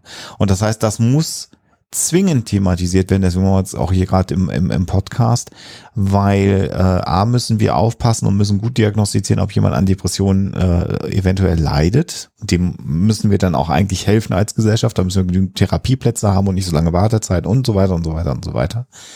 Denn diese Personen sind verwundbarer natürlich für äußere äh, Ein Einflüsse. Und äh, wir wollen ja nicht, dass Menschen aus diesen Gründen aus dem Leben scheiden, obwohl es natürlich die persönliche Entscheidung jedes einzelnen Menschen ist, das habe ich Mhm. gesagt. Aber eben äh, doch nicht, weil es eine äh, Krankheit ist, die dazu geführt hat. Das ist dann eben das Tragische daran, weil dann jemand, wenn er vielleicht Behandlung bekommen hätte, nicht zu diesem Schritt gegangen wäre. Und das äh, stimme ich dir zu, Alexa, das wird hier so ein bisschen ausgeblendet. Und so wie die Geschichte konstruiert ist, sind es rein äußere Faktoren, die jemanden in den Selbstmord treiben. Sogar jemanden, der gar keine Emotionen besitzen kann. Und das Ja. ist so ein bisschen, äh, das, Mhm. ist, das ist irgendwie schief. Mhm. Das, Also- auch das fühlt sich schief an. Der Punkt tatsächlich, den glaube ich. Also ich kann mir gut vorstellen, dass sehr viele Leute, die Selbstmord begehen wollen, das machen, weil sie sich ausrechnen, dass es wohl logisch sei. Dass es besser ist für ihre, für die, für die anderen. Also, ne, gerade Leute, die an Depressionen leiden, weil sie ihr Leben lang gemobbt werden, die kriegen ja zu hören, du bist schlecht für die Welt und in deren Welt stimmt es dann. Das ist ja quasi auch das, was Isaac hier dann später zu hören kriegt. Nein, es stimmt nicht unbedingt, ähm, sondern es, es funktioniert halt nicht. Ja, ja, eventuell. Häufiger ist es aber so, dass Menschen, die an Depressionen erkrankt sind, so unfassbar leiden, dass sie auf sich schauen, dass sie Okay. ihr Leid, ihre Qualen beenden wollen. Das ist eher ein interner Prozess. Und äh, um das noch kurz auszuführen, äh, ist äh, passiert häufiger, dass Menschen, die an Depressionen erkrankt sind, in den Tagen, zum Teil Wochen vor einem Suizid, völlig gelöst, völlig locker, gut gelaunt sind. Das Umfeld denkt, Donnerwetter, so gut drauf habe ich diese Person ja seit Jahren nicht erlebt. Ein Glück, endlich geht's der Person besser. Mhm. Und diese nach außen hin sichtbare Verbesserung äh, der, der emotionalen Lage ist in einem Punkt begründet, nämlich im Punkt, dass diese Person entschieden hat, ich scheide aus dem Leben und meine Qual wird vorbei sein. Und das macht gute Laune, in Mhm. Anführungsstrichen. Mhm. Und das ist ganz, ganz tückisch und das hört man immer wieder, dass man sagt, also direkt davor habe ich gedacht, ja, das, das ist alles gut und jetzt, ich weiß gar nicht, genau der Grund. Mhm. Das heißt, ähm, und jeder Suizid ist natürlich höchst individuell, aber es gibt da tatsächlich auch Muster und es geht da im Wesentlichen darum, das eigene Leid, das man über Jahre, Jahrzehnte unter Umständen gehabt hat, einfach nicht mehr ertragen kann. Und das ist eben wichtig. Und dann gibt's natürlich reaktive Dinge, Mobbing, Mhm. äh, Traumata, andere Dinge, die kommen belastend dazu, aber das dürfen wir nicht ausblenden. Und deswegen ist es auch wichtig, immer genau hinzugucken. Äh, also sowohl, wenn es passiert ist, aber auch im Vorfeld einfach guckt auf eure Menschen um euch herum. Ähm, also genereller Hinweis. Aber es ist eben nicht immer schwarz-weiß und immer einfach und auch die Begründung, du hast die Zukunft nicht gesehen, werden wir nachher hören, passt in vielleicht in ein paar Fällen, aber eben auch nicht auf alle Fälle von Menschen, Ja, die ja. Suizidgedanken haben. Muss man ganz klar sagen. Ist ein Menschen, einfach. Menschen sind ja auch anders als Isaac. Das ist sowieso Mhm. richtig. Natürlich. Ja. Ein düsterer Exkurs, den wir hier gerade gemacht haben, aber gut. Wie kommt er denn da auf die Lösung? Ich habe das schon wieder vergessen, habe vorhin erst gesehen. Das frage ich mich auch gerade. Naja, also sie sagt ihm ja, ähm, wenn sie mal irgendwann nicht mehr da ist, dann äh, soll er sie einfach in Erinnerung behalten, weil solange wie sie in seinem Kopf ist, sozusagen, ist sie immer bei ihm. Genau, und dieser Hinweis, den sie ihm jetzt gibt, dass sie sagt, ah, behalt das mal immer, behalt mich im Kopf, wenn ich mal nicht mal bei dir wäre, das plötzlich so, kommt zu ihm als Gedanke und da hat er dann plötzlich die Idee, oh, es gibt eine Sicherheitskopie in Isaacs Kopf. Scheinbar. Das Mhm. ist, so habe ich mir die Story dann erklärt. So Mhm. richtig ausgeführt wird's ja nicht. Ein Backup-Memory. Genau. Und wir sehen dann, wie, wie äh, John Lamar im Bademantel und Slipper äh, auf das Maschinendeck äh, rennt und dann den, den Schädel öffnet von Isaac. Interessant ist, dass wir die Waffen da nicht drin sehen. Das finde ich ganz interessant, sondern Mhm. die, wir sehen ja nur so eine Augenmechanik. Naja, das sind doch die Waffen, oder nicht? Also die, die Augen. Nee, die kommen aus so einer Seite raus. Die Geschütze. Hm, ich dachte, das Links ist alles irgendwie das Gleiche. Die, ich meine, der kann ja Ah. auch wegfliegen, der ganze Apparat, der Stimmt, da drin ist. recht. Ich denke, Ja, dass das alles recht. das Gleiche ist. Ich meine, wir sehen ja diese unter den Augen an der Seite sind ja so Metallfüßchen. Ähm, ich glaube, dass das alles irgendwie zusammengehört. Vielleicht sind die das, ja. Na gut, egal. Also was er da rausholt, ist so eine schwarze äh, Scheibe. Ja, so eine Münze mit dem Loch. Ja, Das, ja genau. Ke- ja. Diskette hätte ich fast gesagt, aber es ist ja eher eine, eine schwarze Scheibe. Ähm, Also nur eine Disk. Wie eine Mini-CD quasi. ja, und dann fragt er halt, ob jemand eine Waffe hat. Und es hat natürlich keiner eine Waffe auf dem Maschinendeck dabei. Und dann sagt er zu dem, den haben wir auch ein paar Mal schon gesehen, diesem klobigen äh, Typen mit dem Rüssel und dem, Mhm. ich weiß gar nicht genau, was das ist. Ähm, der hat doch die Pornos gehandelt, ne? In Ach einer ja, vorherigen natürlich. Genau, genau. Ah, der war das, richtig. Jedenfalls soll der da einfach drauftreten und das reicht, um dieses Ding komplett kaputt zu machen, den Fußboden aber kein bisschen zu beschädigen. Also, Ja, was Das für Technik seltsam. die da haben, beeindruckend. genau. Unk heißt übrigens äh, äh, die, dieser Offizier, Ja. dem ja auch keine, keine Uniform passt. Stimmt. Ähm, Könnte genau. sie herstellen, wenn man wollte. Genau, und was, was, was man halt auch überhaupt nicht versteht an der Stelle ist, warum das hilft, dass das Ding kaputt ist. Ja. Also es wird halt zerbröselt und dann scannt es John Lamar und er scheint dann zufrieden zu sein, Das weil da auch nicht. irgendwas drin leuchtet und zack sind wir im Besprechungszimmer und der hat ein riesen kompliziertes Display an der Wand. Das habe ich überhaupt nicht verstanden. Also ja, das, das Display habe ich verstanden, es ist wahnsinnig kompliziert. Und warum man das kaputt machen musste, weiß ich halt auch nicht. Und dann erzählt er halt von diesem Ersatzbewusstsein, was da noch irgendwie Ja. drin ist. Aber warum diese Disk und war das jetzt das echte und er wollte gucken, wie das von innen aussieht, um zu gucken, ob man das, was drin ist, irgendwie repliziert woanders finden könnte? Oder war das das replizierte, also das, das, die, die Ersatzversion davon? und Er hat die kaputt gemacht, um sie dann wieder äh, zusammenzubacken oder äh, ist keine Ahnung, was da los ist. Ja, also das, also so richtig erklärt wird's nicht. Ja, der spricht hier dann auch noch von der Rube Goldberg Maschine ähm, äh, und dann habe ich mir die Mühe gemacht, das mal nachzugoogeln, habe dann, das ist die was passiert dann Maschine, also einfach diese Ah. absurden Maschinen, wo dann ein Bällchen runterrollt und dann stößt das ein Hammer an und der Hammer fällt dann um und dann zieht er eine Leine und so. also warum diese dieser diese dieser Bezug da jetzt drin sein muss, um diese hochkomplexe subatomare Redundanzbewusstseinstechnologie mit einer Was passiert dann Maschine zu, das ist wahrscheinlich ein Gag der Autoren gewesen, äh, damit sie gesagt haben, wer das googelt, ist selber schuld. also anders kann ich, kann ich mir das nicht erklären. Aber gut. Ja, also das ist wirklich jetzt auch so eine Deus Ex Machina äh, Geschichte ja. hier wieder. Ähm, und das Schlimme dabei ist, er weiß jetzt auch, wie man das wieder hinbekommen könnte. Also wir können Isaac retten, aber das ist so komplex, das können die Computer nicht. Dafür brauchen wir ein menschliches Gehirn. Aha, ich als Offizier kann das nicht, dafür brauchen wir einen Ensign. Ich allein äh, genau. schon, ja. Mhm. genau, und dann äh, muss es auch noch jemand sein, der sich gut im vierdimensionalen Raum auskennt und tada, also Charlie Burke muss ihn retten und da hatte ich dann schon wieder noch mal weniger Lust auf diese Folge. Das ist auch sowas von aus der Luft gezogen hier. Ja. Also, dass ein Computer sich den vierdimensionalen Raum nicht so gut vorstellen kann wie irgendein Mensch, kann ich mir einfach per, per se nicht vorstellen. Und was noch viel schlimmer ist, ich werde mit die HörerInnen schon darauf vorbereiten, ist das, was sie nachher macht.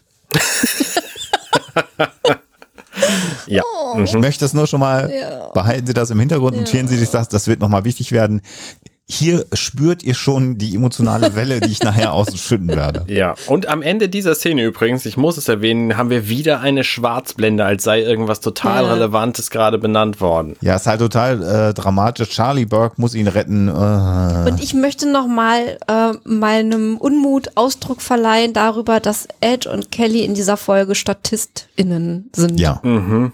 Und ich möchte auch an dieser Stelle, wenn ich drüber nachdenke, sagen, diese Szene, auch diese Szene hier, brauchen wir gar nicht. Ja, ja. ja. Äh, weil jetzt haben wir eine Szene, wo Ed bei äh, Charlie Burke offensichtlich im Quartier ist und er sagt, naja, wir brauchen sie, sie können sich das als einzige in diesem vierdimensionalen Raum vorstellen. Und sie sagt, naja, der ist doch tot und äh, ich soll ihn wiederbeleben, auf gar keinen Fall. Äh, darf ich euch mal was fragen?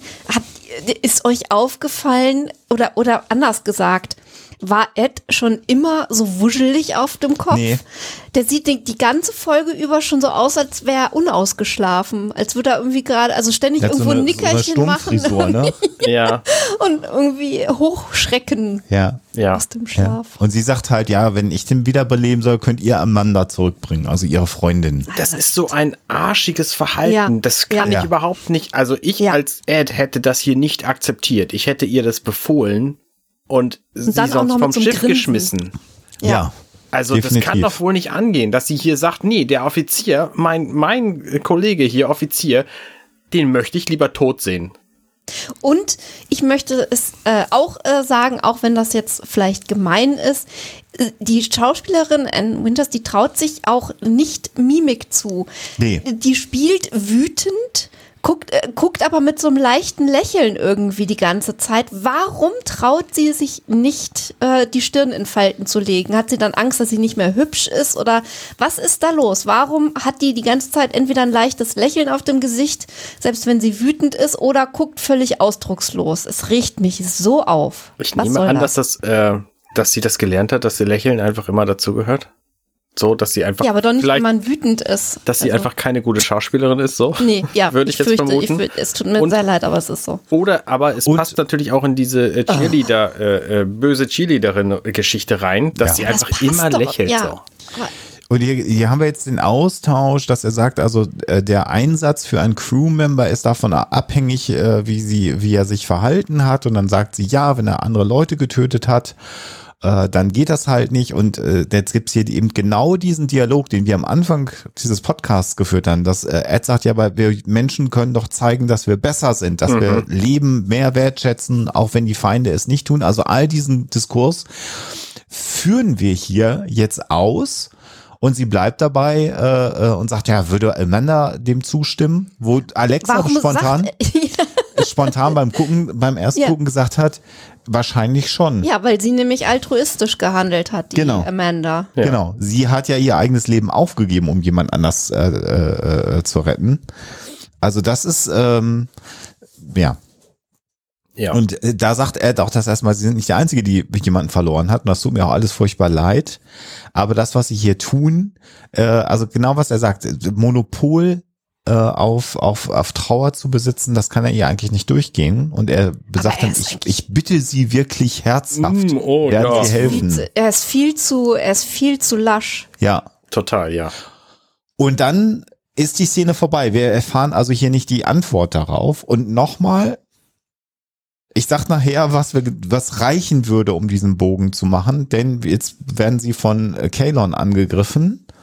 Aus, also, äh, Auch da, da habe ich auch das Gefühl, ist das jetzt eine andere Folge? Habe ich irgendwas verpasst? Mhm. Oder? Genau. Das ist so ein Ding, da habe ich auch gedacht, das wäre auf jeden Fall aus dem Drehbuch geschnitten worden, wenn wir eine Zeitbegrenzung gehabt hätten. Ja. Ja. Und jetzt gibt's so eine ganz lange Sequenz, wo sie von den Kalon verfolgt werden, dann wegfliegen und dann fällt ihnen ein Gasplanet ein. Oh, da darf Bortus auch mal wieder einen Satz sagen. äh, nebenbei. Erstaunlich. Äh, und jetzt fahren sie, fliegen sie ins Figor-System. Brückentür ist übrigens offen beim roten Alarm. Dass du noch die Energie hast darüber. So, und dann haben wir so einen, so einen Jupiter-ähnlichen äh, Gasplaneten ganz offensichtlich und sie fliegen dann in die Atmosphäre rein mhm. und machen da jetzt, also stimmt, da hat Bortus gerade was zu tun in der Sequenz. Das habe ich aber schon wieder vergessen, weil diese Sequenz ja für die Serie per se, Nein, das dachte ich auch. Mir ist aber gerade wieder eingefallen, warum die Ah. da drin ist. bitte. Ähm, und zwar einfach nur schlicht und ergreifend, damit die dann hinterher weniger Zeit für die Entscheidung haben. Ach so. Ich Das ist habe der einzige Grund. ich hab tatsächlich mich über einen Satz hier in dieser Sequenz gefreut, weil Bortus nämlich zwischendurch sagt, die Deflektoren verlieren 17% pro Minute. Und das ist zum allerersten Mal ein, wie gut sind unsere Schilde noch Satz, den ich verstehen kann. Ah, 17 Prozent okay. pro Minute ist eine ganz klare Geschichte. Wir haben noch ungefähr vier Mhm. Minuten Zeit. Danach sind sie weg. Und das finde ich Ja. unglaublich gut. Also, ne, die, die meisten dieser, dieser Sätze werden beantwortet mit, ja, die Schilde sind auf 63 Prozent. Oh nein, jetzt sind sie auf 62 Prozent. Oh, Mhm. jetzt sind sie auf 17, 16, 15, 4, 2 Prozent. Ja. So, und du denkst dir, ja, okay, Ja. das sind halt irgendwelche Werte. Ich kann damit nichts anfangen. Aber das hier, fantastische Aussage. Das stimmt. Das macht's planbar. Und du hast recht, genau, das haben wir nämlich unterschlagen, weil John Lamar gesagt hat, ja, ich habe den halt hier in einer, äh, dieses Bewusstsein jetzt in so einer Stasis-Blase, die da auch neben ihm auf dem Maschinendeck rumsteht. Ähm, Wie das und so ist. wenn der Strom ausfällt, dann ist aber vorbei. Genau, und jetzt, das erhöht jetzt natürlich Ja. den Druck. Du hast völlig recht. Ja. Das hätte man aber einfacher haben können. Da hätte man einfach sagen können, ich kann dieses Bewusstsein einfach nur noch 70 Ja. Minuten aufrechterhalten, dann wäre auch gut gewesen. Ne? Ja. Gut, jetzt haben wir hier also die sehr, sehr aufwendige Sequenz und sie laden jetzt einen Shuttle mit äh, Torpedos und lassen dann die Shuttle explodieren und die Kalon sind dann dumm genug zu glauben, dass das äh, äh, die die Orville ist, die zerstört worden ist. Aber auch so Also alles sehr, ja, ja. Das ist so albern. Äh, naja. Vielleicht wollten sie auch nur mal zeigen, dass die Shuttles, die neuen schönen Shuttles auch kaputt gehen können. Keine Ahnung. Ja, also es ist, äh, es ist eine sehr, sehr aufwendig produzierte Sequenz, aber auch die ist im Grunde genommen überall. Das hätte Ja. man auch anders machen können. Man wollte hier zeigen, was die Serie visuell und an Spannungsbögen zu liefern hat, Mhm. aber es treibt die Handlung nicht wirklich Nee. voran. Und dass du mir das nochmal sagen musstest, zeigt ja auch, dass ich diesen Zeitfaktor im Moment jetzt auch gar Ja. nicht auf dem Schirm hatte. Mhm. Ähm, ja. Ja. Schade. Ja, Schade, Maschinenraum, schade, schade. Äh, Meldung nach diesem ganzen äh, äh, Verfolgungsgedöns. Ähm, John sagt, das Stasisfeld wurde beschädigt und die Zelle zerfällt. Also jetzt ist wirklich hier äh, Kacke am Dampfen, wie man so schön sagt. Die ähm, Entscheidung muss schnell gefallen werden, gefällt werden, ne? gefallen, gefällt. Ähm, ja, und da, jetzt sagt er, jetzt befiehlt ihr endlich, machen Sie mal hier äh, Gordon und äh, ähm, machen Sie mal Isaac wieder. Klar. Ja, und äh, das hätte es nur gebraucht. Da Ja. hätte man nochmal sagen können, nein, Captain, möchte ich nicht. Und dann sagt er, das ist ein Befehl. Dann wäre das alles thematisiert gewesen. Aber wenn ich dieses mulchige Gesicht schon wieder sehe, also ja, jetzt, es wird einfach nicht besser. Genau, und sie sagt ja hier auch, ich, äh, ich befürchte, ich kann das nicht machen. Und er, äh, er stellt sie außer Dienst. Mhm. Also das hätte gereicht. Also diesen ganzen langen Und sie Austausch. müsste jetzt eigentlich die Brücke verlassen und hinter sich die Tür zuwerfen. ja, kann aber nicht. Stimmt, genau. Poff. Ja. So, das heißt, dieser ganze lange Austausch, den sie hatten, Das für und wieder. Ich meine, das wissen die Zuschauer doch sowieso. Mhm. Äh, das wäre gar nicht nötig gewesen, sondern diese Sequenz hat gezeigt, sie verweigert einen Jo. Befehl und er zieht jetzt die Konsequenz und nimmt sie aus dem Dienst. Ja. So muss es sein. Ja. Und äh, leider kann ich jetzt schon sagen, sie bleibt nicht außer Dienst. Was Ja. ich sehr schade finde. Was, was sie dann natürlich macht, ist äh, natürlich, weil das ähm, macht man normalerweise ja, bei, also normalerweise in, Ja. in der Union macht man das ja im Dienst, aber sie geht jetzt erstmal in Genau. die Bar und trinkt außer, des- außerhalb des Dienstes quasi erstmal Alkohol.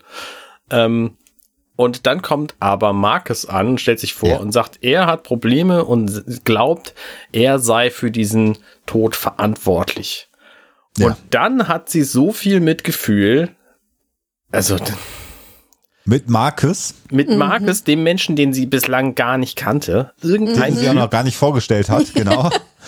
Dass Ja. man, das musste man sogar noch verschämt reinschreiben, wenn es Ja. gibt, oh, ich war so beschäftigt, wir konnten uns noch gar nicht vorstellen. Hilfe. Äh, dass, dass er sie jetzt davon überzeugt, äh, dass sie dann doch helfen muss in dem Austausch. Was ich schön finde tatsächlich ist, dass Markus sich offensichtlich besonnen hat. Er hat da Schwierigkeiten mit, er kommt damit nicht zurecht. Das haben wir ja vorhin bei der Beerdigungsszene auch schon gesehen. Ähm, er sagt hier, ich bitte Sie, Isaac zu helfen. Also, ne, er hat sich auch hier rehabilitiert durch diese Aktion. Ähm, Er hat offenbar mehr charakterliche Reife als Charlie. richtig. Ja. Und äh, der hat es geschafft ohne seine Mutter, die ja auch nicht mit ihm vernünftig geredet Ja. hat. Also der, der, Ja. der junge Mann hat halt Ja, sehr ja, viel Größe in sich selber. Ja, Muss man auch mal sagen. ja. Der wird auch viel Und- erreichen. Ich meine, wir haben ihn ja vorhin auch am Lernen gesehen. Also er Ja. tut ja auch Ja. was für sich. So, Ja, ja, ja, ja, Der wird mal Captain. Vielleicht. ja. eventuell. Gut, und am Ende überzeugt er sie jetzt tatsächlich in diesem Austausch, dass sie hilft. Und dann kommt eigentlich die große Frechheit. Also Das ist mit einer der größten Frechheiten. Wir sehen hier so eine relativ aufwendig computeranimisierte, animi, animisierte, animierte Sequenz, die einen so ein bisschen an, an Tron erinnert, wo wir Ja. über irgendwelche Halbleiterbahnen drüber Du hast ja so recht. Ja, ja, an den, an Warum den ist mir das nicht Tron aufgefallen? Legacy Natürlich im Grunde Tron. genommen. Und dann Ja. Licht. Das sieht und toll dann, aus, aber- Genau. Und dann sehen wir plötzlich, dass das also im Schädel von Isaac irgendwelche äh, Bahnen sind. Und dann drückt sie da so ein paar, Min paar Sekunden irgendwelche Knöpfe. Und ja, ich muss hier das mal matchen. Und das, genau, das muss jetzt passen. Und jetzt, jetzt verankere ich es. Und dann sehen wir ganz viele Sachen auf dem Bildschirm am Blinken. Sie sagt, da darf nichts verloren gehen. Und dann sagt sie, warte, so fertig, zack. Und dann ist vorbei. Genauso lange, wie ich jetzt gesprochen habe, hat es gedauert, um ihn zu reparieren. Das war eine Frechheit. Mhm. Und sie hat einfach in, in relativ langsamer Geschwindigkeit, ehrlich gesagt, irgendwelche Tasten gedrückt. Ja, und Das zwischendurch auf dem Bildschirm geguckt, der, wo Ja. sich schnelle Dinge bewegen so. Mhm. Und da Also- will mir jemand erzählen, dass das ein Computer nicht besser gekonnt hätte? Was? So, Isaac wacht auf und sagt, oh, war das, hat das nicht funktioniert? Und dann sagen sie ihm doch, das hat sehr gut funktioniert, aber wir haben dich zurückgeholt. Also eigentlich hat Charlie das getan. Und er sagt, das verstehe ich nicht. Und sie sagt, darf ich zurück zur Arbeit? Und er sagt, granted. Und das finde ich Fragwürdig. auch schwierig. Ja, Also die hat sich jetzt zweimal im die Grunde genommen personifizierte Bockigkeit. in, in Subordination betrieben und darf jetzt wieder zum Dienst und, zurückgehen. und dann dieser Abgang. Geht die, dreht sich um und sagt, ich hab's nicht für Isaac getan oder nicht für dich getan. Mhm. Äh, und da hätte echt eigentlich noch so gefehlt, dass sie mit dem Fuß aufstampft. Wie kann man so einen Charakter schreiben auf so einem Schiff ja, inmitten so einer tollen äh, Crew, also ein, eines so tollen Ensembles? Also, Also, ich, ich sehe dich ja, Alexa, sehr selten die Hand vor dem Kopf haben, aber das war gerade ein interessantes Bild. Ähm, ich finde gar nicht so schlimm, dass dieser Charakter geschrieben worden ist. Ich finde schlimm, dass Ed den auf dem Schiff duldet. Weil Oh. ja. innerhalb des Universums haut es für mich nicht hin. Außerhalb können sie Ja. machen, was sie wollen. So, sie können Ja, jetzt das sonst was für Leute Ja. schreiben. Ja. Aber dass er den, dass, Ja. dass er sie hier als, als, ähm, als äh, auf der Brücke tatsächlich Ah. duldet. Ich meine, wenn sie irgendwo irgendwelche Schränke zusammenschraubt hinten auf dem Schiff, mir doch egal. So, das geht sie halt in die Ikea-Abteilung. Aber dass sie auf der Brücke quasi irgendwie hier die, die Kriegshandlungen mitentscheiden Mhm. darf, ist einfach verkehrt. Und dass er sie Und- wieder, wieder in den Dienst lässt, ohne dass sie eine psychologische Beurteilung gehabt hat, ist auch verke verkehrt. Ja. Und äh, ähm, äh, da, äh, um, um nochmal den Punkt auch, äh, auch zu nennen, äh, als Drehbuchautoren zu sagen, wir brauchen mehr Konflikte an Bord. Der Konflikt von Marcus und Isaac hätte vollkommen Ja, gereicht. natürlich. Ja. Und der Konflikt zwischen der Claire Mutter und dem Isaac, Sohn. Ja. Äh, äh, das, das reicht. Da muss man nicht noch eine, eine Rassistin und eine Faschistin und, und äh, weil ihre Freundin gestorben ist und es sind tausende von. Es wird dann irgendwie nicht vernünftig erklärt. Auch ihre Motivation wird ja offen gelassen. Das macht keinen Sinn. Ich stimme dir völlig zu. So jemand sitzt nicht auf der Brücke. Ja. An der exponiertesten Stelle, die das Schiff haben kann. Wie du schon sagst, Laderampe, alles gut, aber nicht oben drauf auf dem Ja. Schiff. Man, also das klingt jetzt ganz, ganz furchtbar, wenn ich das sage, aber es lässt mich fast denken, dass es schöner gewesen wäre für die Serie, wenn Amanda auf dem Schiff gewesen wäre. Mhm. So. Dafür dürft ihr mich jetzt kritisieren, dass ich das sage, aber die wäre wahrscheinlich passender gewesen. Ja, so. Nächste Szene, wir sehen Isaac bei Claire in ihrem Büro sitzen. Das ist ja so Teil der Krankenstation. Ähm, Isaac sitzt auf dem Sofa, sie auf dem Sessel, also nichts am Schreibtisch hier, sondern und auch von Auge zu Auge, also sie sitzen beide, finde ich auch gut. Und dann erklärt sie ihm, also versucht ihm logisch zu erklären, warum das eine blöde Idee ist, Selbstmord zu begehen. Ja, Ähm, erstmal äh, ja, logisch erklärt, warum das für ihn eine logische Erklärung, äh, äh, äh, logischer Umstand war, Ja. weil die, das Schiff nicht so gut funktioniert hat mit ihm an Bord. Ja, genau. Und deswegen wollte er wollte, dass das Schiff gut funktioniert und daraus war die Konsequenz, dass er sich eben abschaltet. Und Claire sagt dann, naja, also gut, ich versuche äh, zu verstehen, äh, äh, ähm, äh, nachzuvollziehen die Begründung und dann schreit sie ihn an. Ja, also wenn, wenn, wenn in einer Therapiesitzung die Psychologin es ist, die die Fassung verliert. Ich Guten hab, jetzt habe, liebe ZuhörerInnen, jetzt habe ich die Hand vor der Stirn. Also auch hier muss man ganz klar sagen, es kann doch nicht sein, dass so ein Raumschiff eine einzige Person an, an Bord hat. Und wenn dem so ist, dass man sich das nicht leisten will, dass man noch einen zweiten Menschen, der für die psychische Gesundheit der Menschen, die an dem Raum, auf dem Raumschiff arbeiten, wobei ich glaube, bei so einer artifiziellen Situation brauchst du da mehr Leute für, Mhm. weil die müssen alle äh, evaluiert werden dann muss es für so eine Situation eine Videokonferenz geben. Schon heute, nicht nur in der Pandemie, auch vorher, es gab es psychologische Beratungen per Videokonferenz. Das funktioniert sogar relativ gut. Dafür haben wir gute wissenschaftliche Evidenz. Die Therapeutin, die die Ex-Freundin ist, die Probleme mit den Kindern hat in Bezug auf, das, auf den Patienten und in der Sitzung die Fassung verliert, muss sagen, ich, Ja. es tut mir sehr leid. Ich muss aus Befangenheits, ja, man muss auch mal sagen, dass das so nicht funktioniert in der Psychotherapie. Da muss man dann sagen, ich kann aus Befangenheitsgründen diese Sessions nicht machen. Das muss meine Kollegin, mein Kollege machen. Und wenn es eben keinen gibt an Bord, dann macht man das per Videokonferenz, was ja nun mal gehen wird auf so einem Raumschiff. Ja, Ja, was man sagt, das recht. ist dringend notwendig, das kann man auch anordnen. Militärärzte dürfen sowas ja auch anordnen. So und so viele Stunden muss es jetzt Psychotherapie, aber dann nicht sie und dann schreit man den auch nicht an, den Patienten. Das geht gar nicht. Also auch da bin ich enttäuscht. Also dieses, dieses Setting ist nicht gut. Äh, äh, Isaac hat eine sehr logische Begründung. Sie schreit ihn an. Und jetzt kommen wir ja zu dem Punkt, dass er einfach in seinen Berechnungen die Zukunft nicht eingerechnet hat. Und auch das finde ich einen schwachen Punkt. Also haben wir ja vorhin schon ausführlich drüber gesprochen. Es macht jetzt für einen Zuschauer per se erstmal Sinn, äh, stellt aber das Thema viel zu unterkomplex dar. Also wer jetzt auf die Idee kommt, zu jemandem, der schwer depressiv ist, der jetzt im Um Himmels sogar Willen. suizidale Gedanken äh, hat, zu sagen, denk doch mal auch an die Zukunft, dann sagt er, ja geil, da geht's mir in drei Monaten genauso beschissen wie jetzt, ich will das nicht. Also das ist nicht wirklich zielführend. Also da Das muss ist man ja aber auch ganz nur, klar sagen. das ist ja auch nur eines der, der Argumente. Das andere Argument ist, denk mal an die anderen. Ja, Ja. Das funktioniert wahrscheinlich auch genauso schlecht im echten Leben. ja, genau.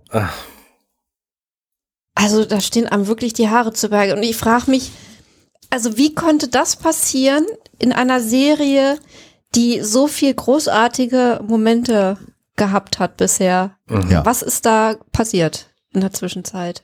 Also das, das Drehbuch ist wirklich jetzt keine Glanzleistung, muss man ganz klar sagen. Die grundsätzliche Prämisse der Folge, während wir uns das Drama dieser merkwürdigen Therapiesitzung hier noch ein bisschen angucken, äh, ist ja eine gute, aber äh, es ist einfach vollkommen verhunzt an, an verschiedenen Stellen. Aber das Fazit machen wir ja nachher. Drehbuch ist übrigens von Seth MacFarlane, von dem habt ihr vielleicht schon mal gehört, dass der hat diesen Ja, Wild West Film er, hat auch, gemacht. er hat auch Regie geführt, ja, Seth hätte ich hätte es nicht alleine schreiben sollen. Nee. Und John Favreau hat ähm, beraten. Bis der die ganze Serie äh, sowieso, ne? Aber ne, der kann eigentlich gut Geschichten erzählen. Mhm. Er ist aber auch nur Consultant Ja. gewesen. Also insofern. Okay. In, Insultant? Ja, Ja. also sie einigen sich jetzt darauf, dass er, bevor er das nächste Mal suizidale Gedanken hat, er mit ihr reden muss. Äh, Das ist übrigens ein Therapievertrag, den gibt es auch tatsächlich in der Realität, da kommen wir mal wieder so ein bisschen zurück. Ähm, äh, Der wird auch schriftlich geschlossen, typischerweise. Ähm, Also das ist jetzt nicht ganz aus der Welt. Mhm. Allerdings ist halt die Frage, ob sie die richtige Therapeutin für den Patienten ist an der Stelle. Das muss man mal ganz klar sagen. Und er verspricht ihr das und dann freut sie sich darüber, dass das der Fall ist. Ja. Furchtbar. Das ist halt Psychologie im Fernsehen ist immer ganz schwierig. Finde ich, da ja. gibt es wenig sehr gute äh, Darstellungen.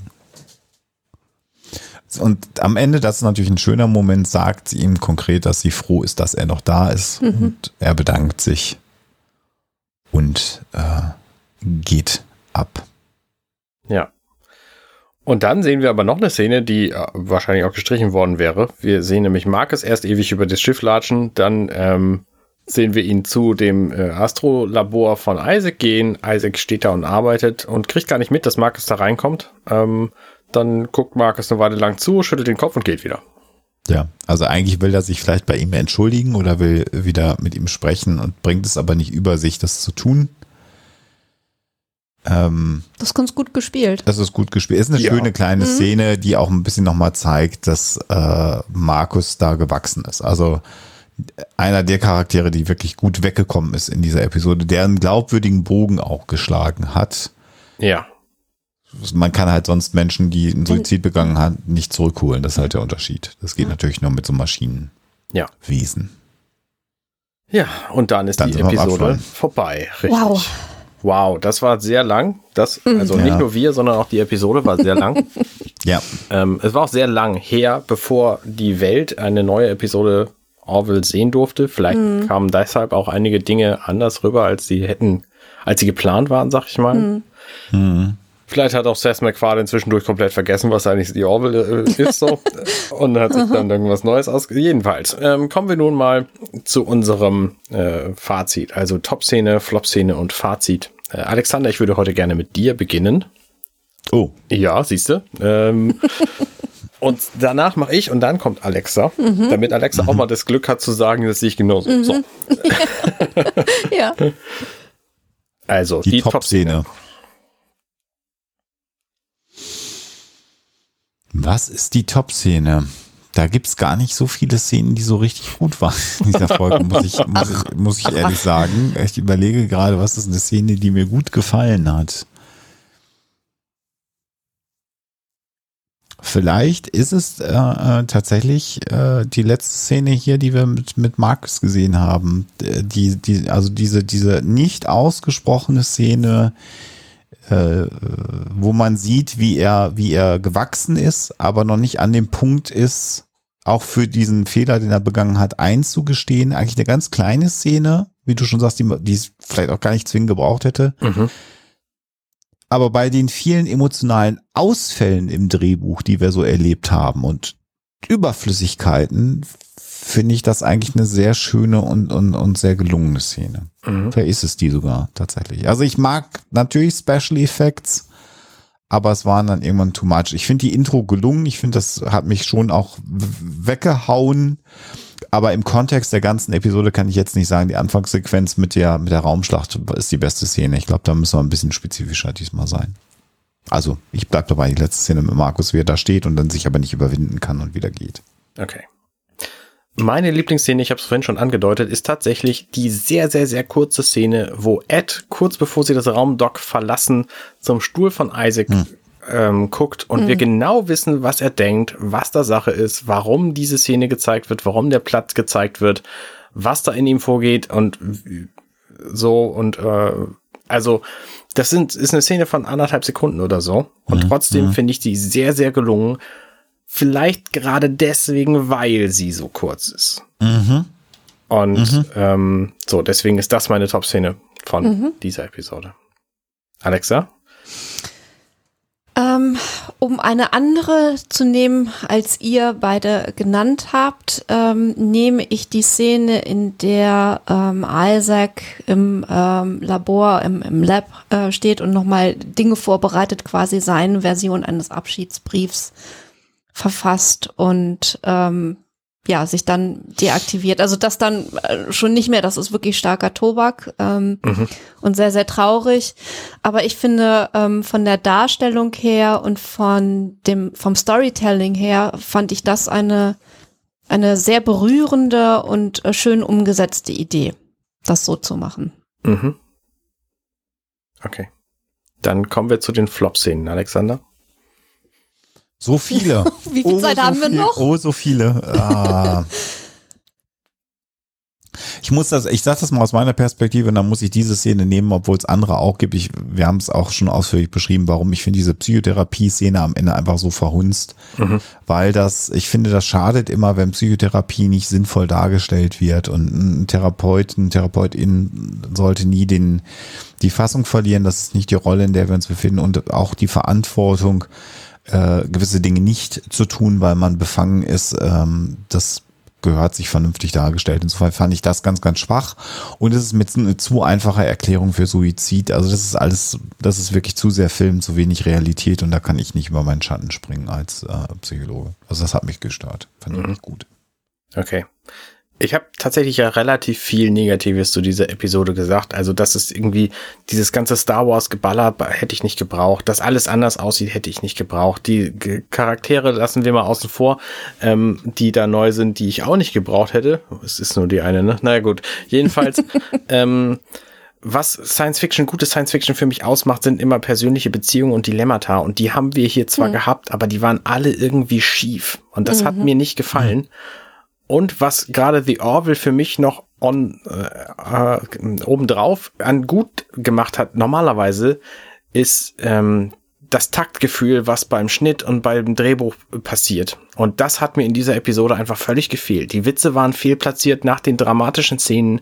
Diese Schwarzblenden hätte ich nicht gebraucht. Die Szenen waren alle viel zu lang. Also nicht alle natürlich, aber ne, ich habe ja diverse gehabt, die einfach mir viel zu lang waren.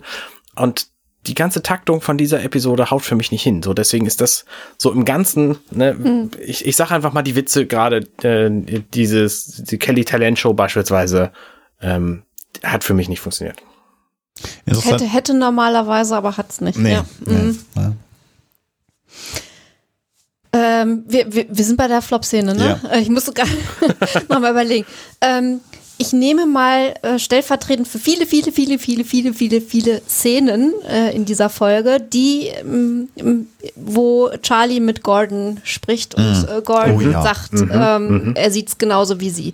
Weil da eben nicht nur Charlie, die sowieso unter aller Kanone ist, ähm, ein Totalausfall ist, sondern auch Gordon. Komplett anders, als man ihn kennt und äh, völlig out of character ist. Und das riecht mich auf.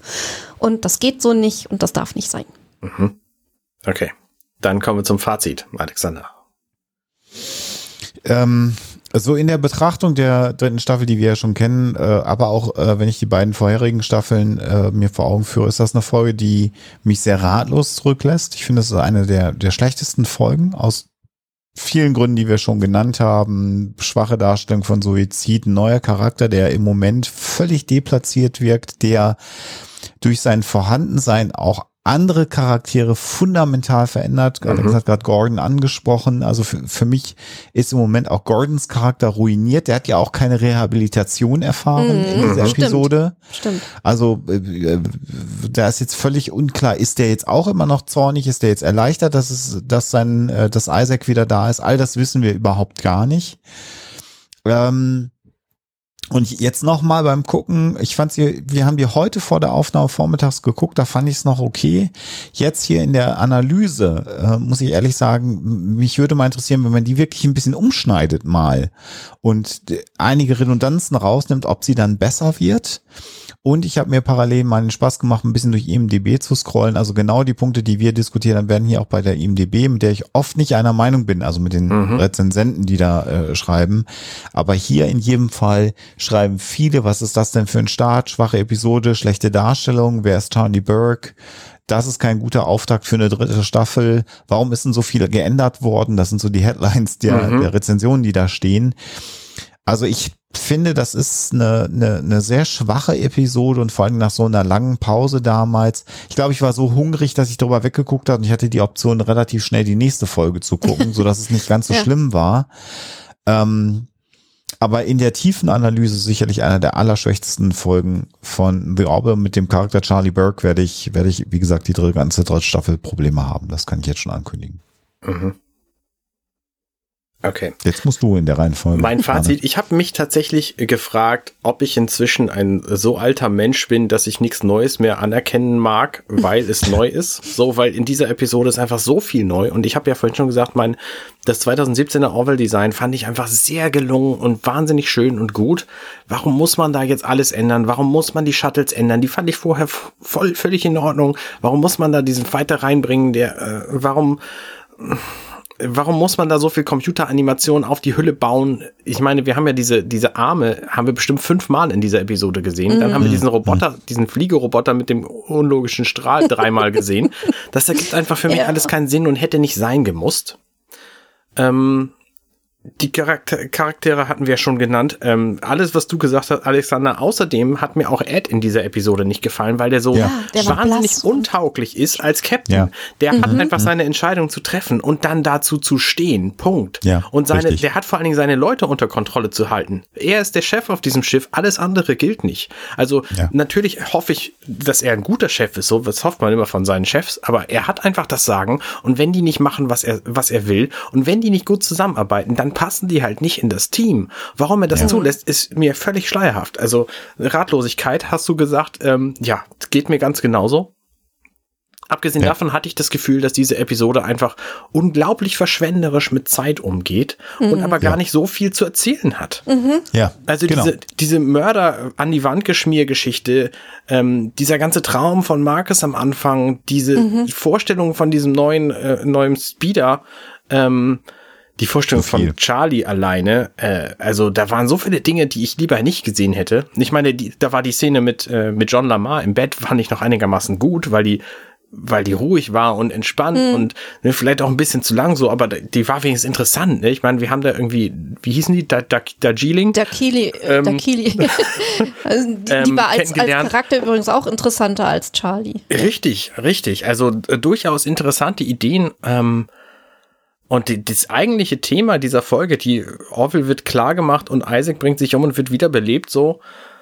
Ähm, das war für mich die schwächste Episode der gesamten Serie mhm. bislang. Und ich hätte wahrscheinlich, wenn ich nur diese Episode gesehen hätte und das die erste der Serie gewesen wäre, mir schon überlegt, wann ich die nächste gucke, vielleicht mal übernächste Woche so. Ähm, ja. Aber ich habe mir zum Glück vorgenommen, ähm, grundsätzlich Serien nicht nach einer Folge abzulegen, sondern nach drei Folgen. Wenn sie mir nach drei Folgen nicht gefallen haben, dann, dann äh, sage mhm. ich, okay, die gucke ich nicht weiter. Ähm, ich bin gespannt, was noch passiert und warum andere Leute diese mhm. Serie so gut finden, diese dritte Staffel gerade, ähm, die ja, die sich für mich wie tatsächlich wie eine völlig neue Serie anfühlt. Mhm. Weil, mhm. wie gesagt, alles, was ich, was ich spannend und gut fand bislang, dass es irgendwie an Star Trek angelehnt war und dass es funktioniert, was die Taktung und die Witze angeht. Ne, ich habe sehr viel gelobt in den ersten zwei Staffeln. Das hat mich ja alles gefehlt. Und wenn es so ja. weitergeht, ja. ist es einfach nicht mehr meine Welt so. Dann muss ich das auch nicht weiter verfolgen. Es so. wird besser werden. Alexa. Äh, ja, ich alles, was ihr gesagt habt, äh, ich kann mich wirklich einfach nur äh, dem anschließen. Ich will aber vielleicht im Fazit mal versuchen, ähm, erstaunlich, dass ich das jetzt sage, aber den Charakter Charlie Burke äh, zu ähm, rehabilitieren oder zumindest ein, ein, eine, einen Gedanken äh, zu formulieren, wie man äh, auch sie hätte besser äh, da reinschreiben können. Mhm. Und zwar die, diese Sequenz, über die wir uns ja auch ein bisschen aufgeregt haben, als sie da diesen, diesen Flieger da testen ähm, mhm. und sie auf einmal so kumpelhaft fröhlich ist mhm. und so. Wenn das die erste Szene gewesen wäre, mit der man sie eingeführt eingeführt hätte ja. als Charakter. Wenn sie besser gespielt hätte und danach weniger trotziges kleines Mädchen, sondern verzweifelter, ja. wütend und verzweifelter gewesen wäre, hätte dieser Charakter funktioniert und dann hätte auch das Dilemma funktioniert, ja. glaube ich. Warum zum Henker haben die äh, Autoren oder hat Seth MacFarlane in Im dem Schnitt das so rum ja das so rum konzipiert und scheinbar alles an Storytelling vergessen, was bisher gut gemacht wurde in der Serie. Also ich kann mir einfach nicht vorstellen, wie das passieren konnte, weil die, die Leute, die da daran arbeiten, die haben es eigentlich drauf. Ja. Hat meine kluge Frau recht. Ja. So, das ist mein Fazit. Also Mehr tatsächlich müsste man, müsste man da mal einen, einen kleinen äh, Director's Cut von der Folge machen. Ja. Deutlich kürzer, ein bisschen umstellen. Ja. Gut, das ganz Mulchige kann man ihr nicht rausschneiden äh, aus den Szenen. Nein, sie hätte wirklich besser, also es tut mir ganz, ganz schrecklich leid, weil sie hätte einfach besser spielen müssen, die Anne. vielleicht wollte man das auch so haben. Vielleicht war Seth MacFarlane gesagt, spielt so. Er hat ja Regie geführt. Also man weiß es halt nicht. Mal gucken, was sie sonst noch gemacht hat. Er schlecht Ja. informiert, schlecht vorbereitet, aber keine Ahnung, ja. Ja. Ist ja auch für ihre Rolle hier relativ egal, wie- was sie anderswo gemacht hat, muss man aber auch dazu sagen. Ja, das ist auch wieder mal. Gut, damit sind wir durch. Ja, sowas von. Lange Folge diesmal. Ich Mhm. bin gespannt, wie die nächsten werden. Also nicht nur unsere, sondern auch die Episoden, die wir gucken und besprechen. Ja, Bis dahin, schreibt uns, wir freuen uns, hört uns weiter, empfiehlt uns weiter. genau. Wie fandet ihr denn diese, diese den Auftakt zur dritten Staffel? Das Ja. mal ganz ernsthaft kommentiert falsch? bitte drunter. Da würde mich echt mal auch noch mal Input von unseren HörerInnen äh, interessieren. Ganz Ja. ehrlich. Ja, äh, gerne als äh, Kommentar auf unserer Website. Genau. companion.net slash offenbar the Orville slash, was haben wir hier? 29, 029. Genau. Also, bis zum nächsten Mal. Ciao, ciao. Macht's gut. Tschüss. Hey, ich bin Arne und das war offenbar The Orville. Wenn euch dieser Podcast gefällt, dann unterstützt mich doch gern. Ich schneide, produziere und hoste diesen und weitere Podcasts, wie auch andere Projekte im Netz. Informationen zu Unterstützungsmöglichkeiten findet ihr auf compendion.net.